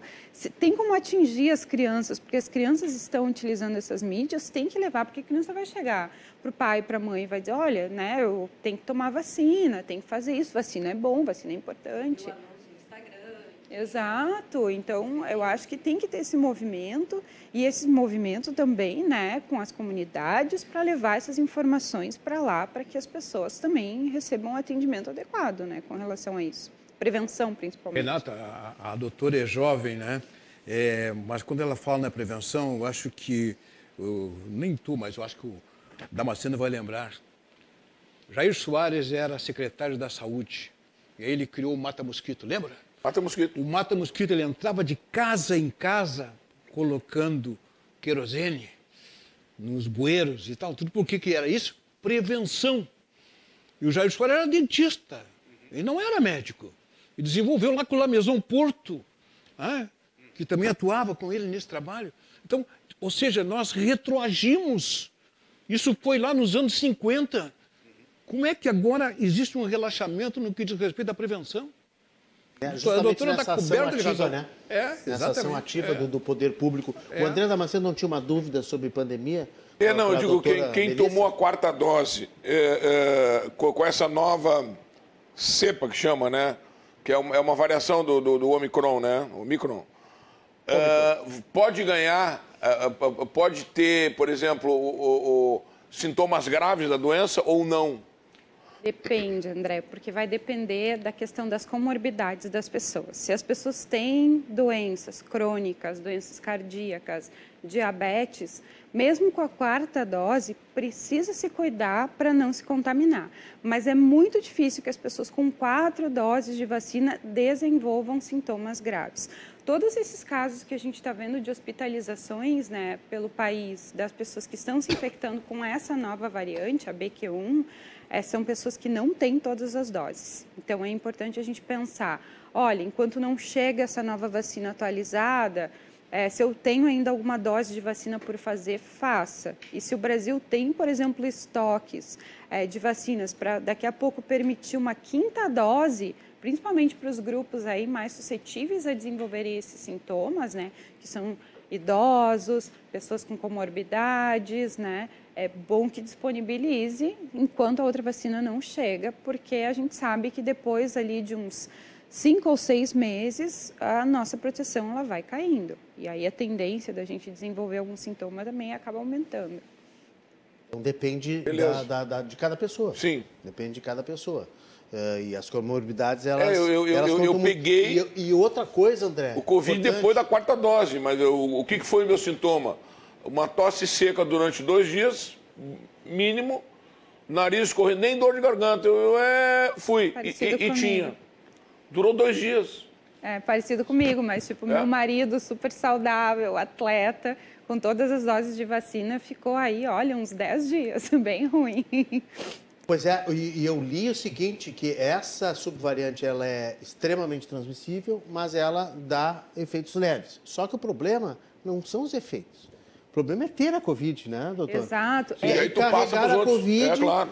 para ter outros sintomas depois, Sim, sim, pós-Covid. É, Porque uma tem gente coisa que a perdendo gente cabelo, tem gente perdendo a esquece. memória, tem gente com problemas de inflamação. Exato. Uma no coisa que a corpo. gente esquece são os efeitos da Covid longa. Então, quem está se reinfectando já está se vendo que esses efeitos eles estão em mais de 50%. A pessoa já teve Covid, pegou Covid de novo, 50% vai desenvolver os sintomas de Covid longa, que podem até gerar né, problemas aí como ansiedade, enfim, problemas até psiquiátricos, já tem lá reportado aí mais de 20 sintomas, né, é, considerados aí graves, sintomas respiratórios de, né, por muito tempo, sintomas musculares. Então, realmente a gente tem que evitar isso, é pegar a doença, né? Por isso que eu insisto aqui na, na Ah. questão da máscara. Depois eu vou pedir Claro. para o Magro do Bonfa pedir para os meus alunos universitários, para os pais dos alunos, Vou né, aí máscara se aí. vacinarem, usarem a máscara. E distanciamento social. A Nilda teve Covid? Sintomas muito leves. Mais no início da pandemia, mais agora? Não, no final, no final Mais agora. no final. final. O André já disse que teve, o Cortes teve? Não. Não teve, Cortes? Então estamos juntos. Pelo Olha menos, até Não onde, pelo menos até onde a gente sabe. né, doutora? Pelo É. menos até onde a gente sabe. Mas é, é impressionante, porque, bom, a gente se cuidou bastante lá em casa e tal, mas assim, eu tive do- dois filhos que E tiveram. na tua família ninguém Mas- teve? O filho mais velho e o filho mais novo. E com, e com sintomas de Covid longa. Agora eu perdi o meu irmão, o Elias dos Santos Cortes, perdi para Covid. Covid. Que triste. Que coisa triste. É. E, e muita gente. Eu, e agora eu estava falando dessa, dessa, dessa variação nova, né? É, é, esse dia alguém me contou que estava conversando com um motorista de Uber de 31 anos que ele, ah, peguei um super leve Covid, não tive nada. Depois tive um ataque cardíaco. No pós-Covid tive um, tive um infarto. Sobreviveu, mas teve um infarto. Exacerba, Mas será né? que foi acaba da exacerbando. segundo os médicos. Foi? Acaba é porque o exacerbando. problema cardiológico está na lista da, da Perde do imunidade, né, doutora? Sim, Diminui a acaba exacerbando alguns sintomas. Então, se a pessoa já tem uma predisposição a desenvolver no futuro uma doença cardíaca, a COVID parece que dá uma acelerada nesse processo. Já tem alguns dados aí saindo, algumas evidências mostrando essa relação aí também. Bom, olha só, o Cruzando as Conversas de aniversário aqui hoje conta tem, com o oferecimento da Associação dos Oficiais da Brigada Militar e do Corpo de Bombeiros Militar, AZOF BM, defendendo quem protege você. E Banrisul, nossa conexão transforma o agro. Eu estou vendo aqui no site da RDC TV, vocês falaram em Feira do Livro, na, na, na, valorização do livro, e é uma bela notícia aqui que a Feira do Livro já tem um balanço parcial de que aponta um crescimento de 30% nas vendas em relação ao ano passado. Claro, ano passado nós tínhamos ainda uma feira híbrida, né, um pouco online, um pouco presencial. Tivemos na retrasada quase totalmente online, infelizmente, mas essa é a grande volta ao presencial as barracas abertas na, na, na praça. Então, 30% de aumento de vendas, mais livros nas casas das pessoas. Isso período de crise. É, num período de crise, pós-pandemia, guerra, né, crise econômica, inflação crescendo. Mas é, eu acho que a gente não deve é, deixar nunca de incentivar a leitura e incentivar isso que a gente ia falando sobre se libertar um pouco das telas, dar um tempo, tentar. É, tem uma propaganda aí de, de, de um plano de saúde que é é, tente adotar um hábito por vez. Não adianta querer mudar o mundo todo, né? Da noite para o dia, ah, amanhã eu vou fazer regime, amanhã eu vou acordar cedo, amanhã eu vou fazer isso, vou fazer aquilo. Você tenta fazer uma coisa de cada vez. Então, inserir a leitura, diminuir um pouquinho as telas. Eu, pessoalmente, tenho tentado fazer isso, em casa principalmente. Eu sei que eu sou dependente disso porque trabalho com isso. É informação, informação chega por aqui, informação vai por aqui, a informação vem aqui para a TV e, e, volta da TV pelo celular. Então, às vezes, a gente é cobrado até pelos filhos. Ah, pai, mas tu, também tu não sai do celular e tal. Mas então, em casa, na frente dos meus filhos, com a minha esposa, eu tenho procurado ter um pouquinho mais de menos ansiedade, que a palavra é ansiedade, né? Porque a gente tem o quê? A FOMO, Fear of Missing Out, o medo de estar perdendo alguma coisa ou deixando de fora alguma coisa. Medo de perder uma notícia, medo de perder um WhatsApp, medo de perder um contrato de um show, né? A gente tem sempre essa necessidade de estar respondendo muito rápido tudo. E sabe que eu estou que eu, que eu aprendendo a fazer isso? Eu posso estar desagradando algumas pessoas, mas eu estou aprendendo a deixar o azulzinho do não lido ali um pouquinho. Deixa eu abusar Porque do teu conhecimento. eu estou fazendo coisa mais importante que é cuidar do meu filho, cuidar da minha filha, conversando com a minha esposa, sabe? Momento do almoço, do momento da janta. O teu conhecimento de cinema. Me empolguei. É, o teu conhecimento de cinema. Como é o nome daquele que filme? É muito pequeno, que é muito pequeno. Não, não, é uma bondade tua. Eu sou um cinéfilo só. Um filme em que a pessoa ingressa numa livraria e o livro vem em direção à pessoa sai da, da, da estande do livro e vai para direção à. Não sei se tu não lembra. Você lembra não de, tem um, filme que exatamente isso. Então eu recebi o agora sai aqui. Voando? É, é meio antigo, é meio antigo. O livro sai voando? Não, o livro sai da, da, da, da, sai da estande. Sai voando? É, entra o Antônio Carlos Cortes lá na biblioteca e o livro sai, ele, ele, ele se destaca, se destaca da prateleira em direção da pessoa que é o livro que tu precisa ler. Ah, sim. Entende? Mais ou menos esse é o sentido. E eu recebi agora aqui uma mensagem da Ana, do Café Copacabana, uhum. na rua José do Patrocínio 352, dizendo que ela está à disposição para os que fizeram um livro na Feira do Livro, que pode colocar lá à disposição aí, para venda, né? já que acaba a Feira do Livro, acabou ontem, né? já estamos na madrugada, acabou hoje, né? que ela está à disposição para acolher esses escritores, notadamente os independentes, né, que têm mais dificuldade de colocar livros, está à disposição lá para a, a, venda dos livros, colocar junto ao café, que é uma coisa que é tradicional, Pô. café e, e, e livros, né? Muito bom, muito bom. Tem livro ainda aqui, ó, do Antônio Carlos Cortes, para quem quiser, leve pelo WhatsApp, mande o um WhatsApp aí que está na sua tela. Eu quero o livro do Antônio Carlos Cortes, vai levar para casa. Hoje, sete espectadores vão ganhar os livros do Antônio Carlos Cortes. 99710-8524, pessoal participando. E ainda sobre a Feira do Livro, eu já vou pedir aquela história para o André, que a gente combinou, André. Tem muita história, né, André? 40 anos de humor, hein? Ah, sim. Não é só piada, né? É muita história também. Não, é muita né? história. Na, na, nas mesas de, de, de bar, de restaurante e tal. Uh, eu, eu queria colocar até um assunto assim, é um pouco delicado, porque a gente está nesse país polarizado, a eleição passou e a gente continua polarizado, é uma coisa impressionante. A impressão que nós vamos continuar pelo menos mais quatro anos polarizados. Mas, assim, eu não tenho nada, absolutamente nada, contra as manifestações que estão acontecendo. Todo mundo é livre de fazer. Só o que eu acho que não é, é não é, não é nem legal, na verdade, né? Não é legal, juridicamente legal e que não é democrático é impedir o ir e vir das pessoas. Então, nós tivemos aquelas séries de bloqueios, né, na, na, logo após a, a eleição, foram dissolvidos os bloqueios nas estradas, foram considerados ilegais e as manifestações elas continuam acontecendo, principalmente em, na frente das áreas militares. Hoje eu fui à Feira do Livro para doar livros para a Sônia Zanqueta, minha amiga Sônia Zanqueta, um abraço a ela, que coordena a, a, uma das áreas lá da Feira do Livro e ela trabalha numa biblioteca para uh, uma, uma, população de vulnerabilidade social. E eu, todos os anos, pego um, um quinhão da lá dos meus livros mais antigos, e esse, principalmente os livros das escolas, das crianças e tal, e aí eu entrego para a Sônia Zanqueta. Eu e minha esposa fazemos isso todos os anos. E a gente sempre aproveita para encontrar ela na feira. Esse ano na feira eu fui três vezes e eu queria ir no último dia. Eu não consegui. Eu não cheguei na feira, gente. E eu não estou fazendo esse discurso aqui só porque o Renato Martins não, não conseguiu chegar muita na feira. Muita gente não conseguiu. Muita gente não deve ter conseguido, muita gente não deve ter conseguido chegar, chegar em casa, muita gente não deve ter conseguido ir até um, um pronto-socorro, uma unidade de saúde que estava sentindo dor, né? Ah, uma pessoa idosa deve ter ficado sozinha, uma criança pode ter ficado sozinha em casa, uma mulher grávida pode estar se sentindo mal dentro do carro. Eu fiquei uma hora e meia preso no centro de Porto Alegre, não conseguia ir para um lado, não conseguia ir para o outro, não conseguia ir para frente. Uh, obviamente que além dos manifestantes, tinha os bloqueios que tinham sido feitos pela própria polícia militar, que não queria que os manifestantes chegassem muito perto dos quartéis. Então bloquearam ruas em, feriado.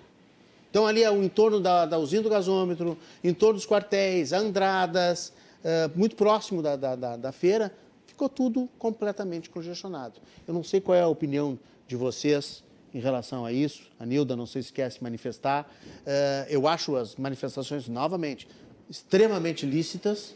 Nós vamos fazer um programa quinta-feira sobre manifestações, manifestações aqui, por que, que elas perduram e onde é que elas querem chegar, e vamos ouvir todos os lados. Só que eu acho que quando elas mexem no teu direito de ir e vir e está prejudicando, pode estar prejudicando uma outra pessoa, elas perdem o seu efeito, elas perdem a sua importância. Nilda, qual é a tua opinião? Direito de ir e vir, uh, a nossa, nossa brigada, a nossa EPTC poderia estar auxiliando, né, as pessoas que estão nas vias, né? Então, tu vai por pois é, essa é, mas rua, cavalete tranca... da EPTC, por exemplo, trancando uma rua inteira. Aí a prefeitura diz que não tem como identificar os líderes das manifestações para punir que já foi solicitado para a prefeitura isso. Né? Pelo poder, pela justiça, foi, foi pedido para a prefeitura, a prefeitura respondeu que não tem como identificar. Só que tem como colocar o cavalete da IPTC para fechar a rua. É isso? É assim que funciona, prefeitura? É assim que funciona, presidente Ramires, da IPTC? É assim que vai funcionar o negócio? Pra, pra, é dois pesos, duas medidas. Para algumas coisas funciona, para outras coisas não funciona. Pois né? então. Porque assim, ó, vamos fazer uma manifestação na frente do, do, do quartel. Vamos pedir para a EPTC fechar essa rua. A EPTC não, essa rua vocês não vão fechar. Essa rua vocês não podem. Vocês podem fazer a manifestação de vocês, mas essa rua é uma rua importantíssima, escoa um trânsito, o pessoal vem da Feira do Livro, vem do gasômetro, vocês não vão fechar essa rua. E vão botar azulzinho lá, inclusive, para impedir de fechar a rua. Ao meu, a meu ver, teria que ser isso. É assim que teria que funcionar, na minha opinião. Nada, de novo, nada contra a manifestação, gente, mas é contra o efeito uh, uh, bloqueador, o efeito uh, antidemocrático da manifestação. Vocês estão entendendo? A minha liberdade Vocês vai até onde inicia do outro. Eu concordo. É? Vocês não precisam concordar comigo. Não, eu concordo plenamente, eu assistindo junto. Concordo contigo. E aí o pessoal em casa, ah, o Renato tá bravo porque ficou preso na, não, na, dentro do carro. Eu fiquei preso com duas crianças de 9 anos. Tá? Minha filha e uma amiguinha. Ainda bem que estava amiguinha para distrair a minha filha, porque senão elas iam loucura. Mas assim, elas volta e meia ela brincava assim, quando é que nós vamos chegar, hein?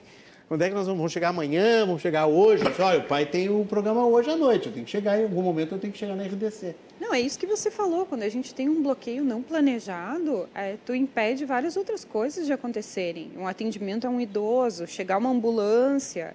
Então, tudo isso tem que ser realmente pensado. Se uma das coisas que a manifestação mais preza é a questão da liberdade, é o direito à liberdade de ir e vir, então não pode bloquear para as outras pessoas, né?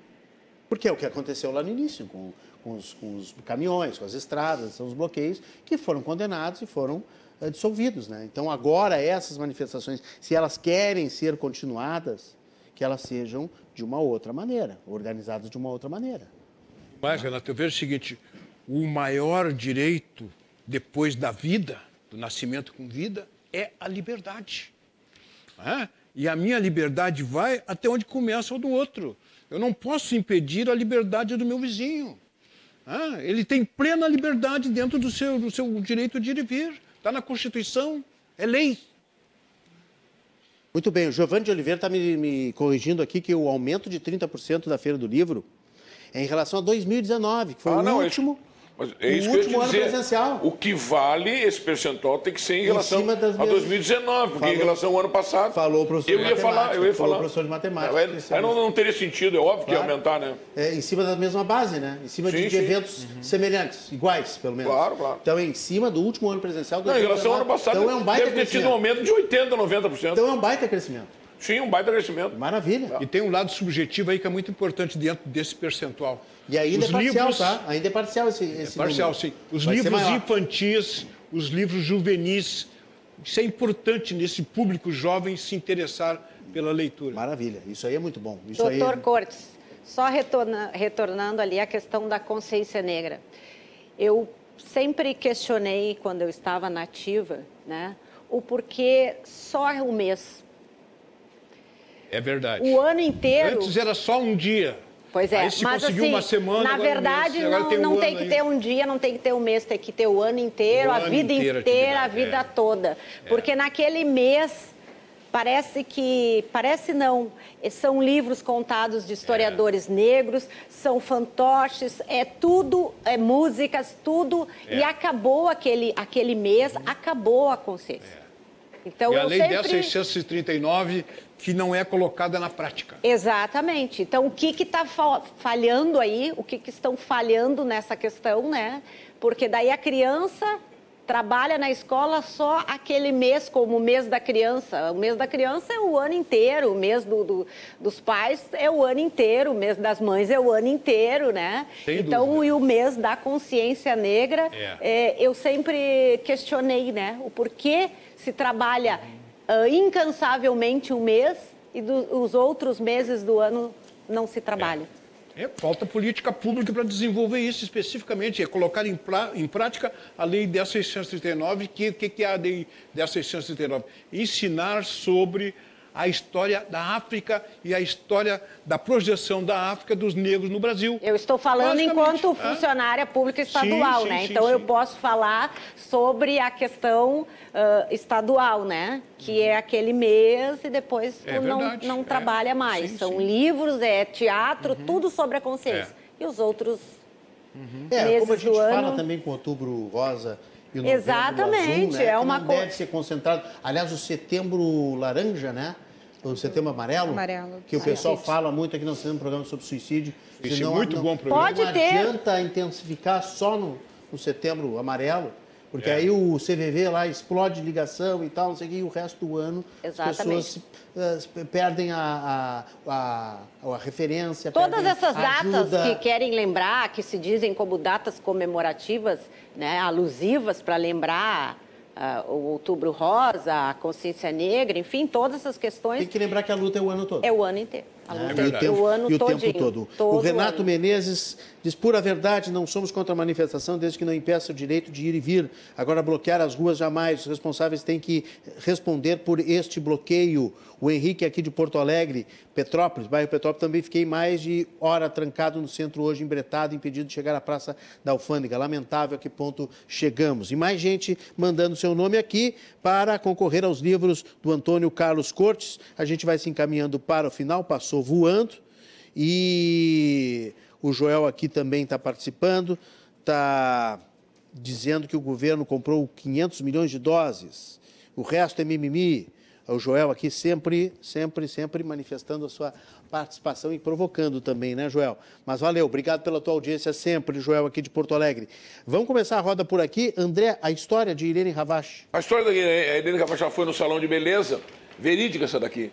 E aí a dona chegou, Irene, a mulher que faz teu cabelo saiu, foi, foi para outro lugar, viajou. Mas eu vou te apresentar uma japonesinha que é excelente. Ela foi lá, apresentou. Aí ele, como é teu nome? E a guria falou assim, Xoxachara. Ô, oh, dona Xoxachara, eu quero que corte o cabelo assim, assim, dona Xoxachara. Tava, cortou, ficou uma maravilha, todo mundo adorou na Globo. Ah, onde é que tu cortou o cabelo tal? Cortei na Xoxoxara, não sei o que e tal. Chegava lá, Xoxoxara, querida, bababá. Um ano pra lá e pra cá com a Xoxoxara. Depois de um ano, ela falou assim, dona Irene, o meu nome não é Xoxoxara. Mas como que o teu nome não é Xoxoxara? Como é o teu nome? Meu nome é Irene, Xoxoxará. Ah, barbaridade. Mas essa é verídica. Verídica. Essa não é, Meu nome é Irene, Xoxoxará. não é fantasiosa nem Muito. Xoxoxara. E aí a, a mulher ficou constrangida, né? Xoxoxara, e ela deixou. Muito boa. André, ah, nós vamos botar o teu Instagram na tela aí para o Vamos lá? pessoal Ah, tá. procurar, porque Ah, é? a, tua agenda deve estar lotada no É final assim, de ó, ano. não, mas não, mas não, não, não, não, ainda não tá, ainda não tá Ainda não lotado. tá, ainda tem, tem, um, aqui, tem ó. isso assim, tem assim. Número de telefone é a maior loucura. Eu não sei como é que os caras põem número de telefone. Ninguém, ninguém decora nada. É barbado agora. Entrou no meu Instagram, é arroba o André Damasceno, porque já tinha o André Damasceno, tá? Então é arroba o André Damasceno. E no, na bio vai estar meu telefone para contato direto no WhatsApp. Já vai entrar aí na tela em seguida. É Quem quiser me seguir também. o- é que nem o. Arroba o André Damasceno. É que nem o Tatata de o André. né? É, é, José Antônio. Ele pegava só o final, né? É. José Antônio Odalte. Rui Carlos Osterman. Faz o corte, faz o corte. Tá, tá, tá. Faz o corte, o Tatata faz o corte. Antônio Carlos, ô, Eu- como é que seria o corte? Agora vamos lá. Eu tô na cabeça. Vem cá. Baixa me, me dá, me dá o livro aqui vou fazer. Baixa me dá o livro aqui. Olha aí, olha Pô, me tá, deu um tá. branco aqui. Olha o Instagram do, do Os olhos Damasceno aqui, na tela aí. Antônio Carlos O Cortez. boa, boa. Tu vê que ele tem uma inspiração, ele tem, Tem, tem- tem, tem que esperar tem, baixar, né? É Uma inspiração, aí respira, e aí vai. Aí né, não André? vai, não. O personagem sai, 40 anos esse homem fazendo É, humor é. e alegrando a vida das, das pessoas. Obrigado, André, pela presença aqui mais uma Eu vez. agradeço. Grande abraço, sucesso. Quem quiser ah, show do André na sua empresa, final de ano, chama ele para fazer casamento, batizado, velório. Velório. Né? O André Damasceno, arroba André Damasceno. Damasceno. Eu sou amigo dos dois, tá? O outro é palestrante, ele é coach, é, o André Damasceno. Ele é, ele é motivador, um palestrante motivacional. Ah, é? É, ele que pegou o teu arroba, André Ah, é? Damasceno. Dá para vocês negociarem isso aí, né? Mas o André aqui, ó, é o André Damasceno. Obrigado, até uma próxima. Antônio Carlos Cortes, obrigado pela, pelo presente dos livros. Já tem aqui gente inscrita, depois eu vou dar o, o nome dos sete ganhadores. E mais uma vez, sucesso aí eh, na tua carreira, sempre. Nesse momento aqui, nós estamos falando na carreira de escritor, mas tem, tu é um homem multicarreira, né? Eu quero agradecer, Renato, a oportunidade mais uma vez, de te parabenizar por levar esse programa um ano contigo, como disse a nossa amiga da bancada. É, gostava sempre do programa, mas com a tua presença valorizou o programa exatamente não só pelo teu conhecimento, pela tua capacidade e também pelo fato dessa forma descontraída de levar o programa. Tanto que hoje eu vim sem gravata aqui. Você sem gravata para o tá certo. aniversário do Renato, Tá do certo. programa do Renato. Tá certo. Eu vou bem à vontade com o sentido de Claro. festejar e aplaudir. Né? É por isso que eu trouxe esses livros para ser distribuído aos telespectadores, que são a razão maior de tudo que se realiza aqui. Então eu fico muito feliz pela oportunidade e desejo mais 100 anos a- a- com a tua ancoragem no programa aqui. Desde que eu tenha cabelo, tudo bem, só não quero ficar careca. Pode até ficar branco, mas não, 100 anos eu, preciso ter cabelo ainda. Cortes, Tá muito bom. obrigado, hein? Isso aí, mano. Esteja sempre conosco aqui também. O Cortes é um espectador, manda mensagem para mim, manda, me ajuda em, em várias informações e vem aqui, volta e meia também, para cumprir um papel super importante. Doutora Melissa Markowski, muito obrigado pela presença. Sucesso sempre e, e um abraço também a toda, toda, toda a equipe lá da Universidade Federal de Ciências e Saúde, grandes cientistas importantes, educadores também que a gente precisa muito ter na nossa comunidade. Obrigada, Renato. Foi um prazer, uma honra estar aqui, né, com essas pessoas hoje, essas pessoas tão especiais. E assim, né, o meu o meu boa noite aqui é para pedir para as pessoas se cuidarem, né, procurarem aí. A gente sabe que quando a gente vê essas notícias que os números estão aumentando, que a venda de testes está aumentando, a gente precisa ficar bem atento. É, e, e fazer, seguir as recomendações né, da ciência, fazer a vacinação, é, utilizar máscara naqueles ambientes que são mais propícios né, a você poder se contaminar. É, sempre que vai visitar também uma pessoa idosa, né, e se você é grupo de risco, então utilize a máscara, porque isso nesse momento aí está é, tá se tornando necessário e a gente precisa ter um final de ano um pouco mais tranquilo, né? Todo mundo aí que se cuidou todo esse tempo merece, né? Poder passar com as suas famílias e a gente precisa então dar um jeito de bloquear aí essa doença. Muito bem, obrigado, professora bióloga eh, e doutora Melissa Markowski. Nilda Maia, professora, nossa telespectadora, obrigado pela honra de estar aqui com a gente, Nilda. Eu que estou honrada em participar desta bancada com tantas pessoas de grandes renomes. O Magro do Bonf, inesquecível, né? o Dr. Cortes, jornalista que, que caiu no agrado da família, que deixamos de fazer qualquer coisa para parar e olhar o Renato né? Então é muito importante isso, essa para nós. A doutora Melissa, que veio trazer tantas orientações importantes nesse início de uma pandemia e uma satisfação indescritível estar aqui. Uma a experiência. Pedido, a senhora, a, a Melissa, que a Melissa. pedido, pedido né, para o Magro do Bom fazer uma, uma convocação para o pessoal cuidar, usar máscara, uh, se distanciar. Não dá para fazer aí, André? Tá, velho, o negócio é o seguinte, ó. Tem que usar máscara, velho. Tem que manter a distância um do outro. Quem não fizer isso daí, doutor, eu vou dizer assim, ó, não me faz pegar nojo. muito bem, muito bem. Obrigado, Nilda Maia, Melissa Markoski, Antônio Carlos Cortes, André Damasceno. Muito obrigado por estarem conosco aqui comemorando este aniversário. Rápido intervalo, eu volto na sequência para fechar o programa aqui na RDC TV. Eu espero vocês.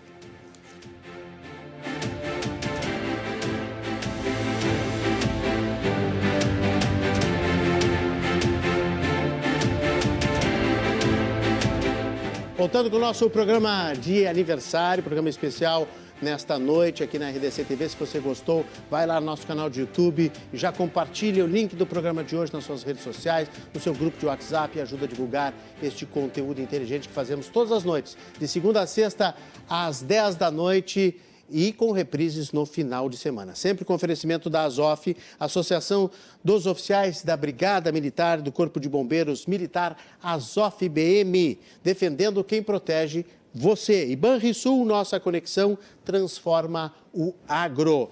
Um abraço ao Orlando Lima, atenção, ganhadores dos livros do Cortes. Orlando Lima, a Malu, final do telefone 1357, Rafael 0767, a Lilian 1979, Fernando 1755 e o Paulo Rama são os ganhadores. Ah, e o, e o, o Pedro, final telefone 5579, uh, são sete ganhadores que eu tinha prometido. A produção vai entrar em contato com vocês para fazer a entrega deste livro do Antônio Carlos Cortes. Amanhã, amanhã, dia 16, quarta-feira, nós vamos debater as prioridades para o Rio Grande do Sul em 2023, com duas deputadas, uma eleita, estadual eleita para o, a bancada federal pelo Cidadania Anne Ortiz e a Laura Cito, que era vereadora e agora eleita deputada estadual. O que vai se enfrentar de assuntos na Assembleia e na bancada federal do Congresso para o Rio Grande do Sul, com as nossas duas convidadas amanhã aqui na RDC TV. Muito obrigado pela sua audiência.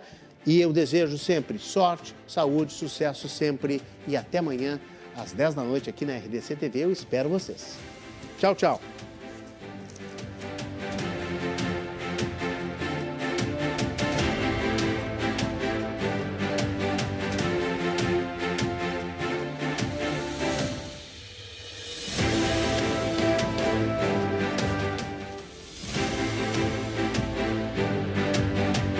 Cruzando as Conversas. Oferecimento: Associação dos Oficiais da Brigada Militar e do Corpo de Bombeiros Militar, defendendo quem protege você.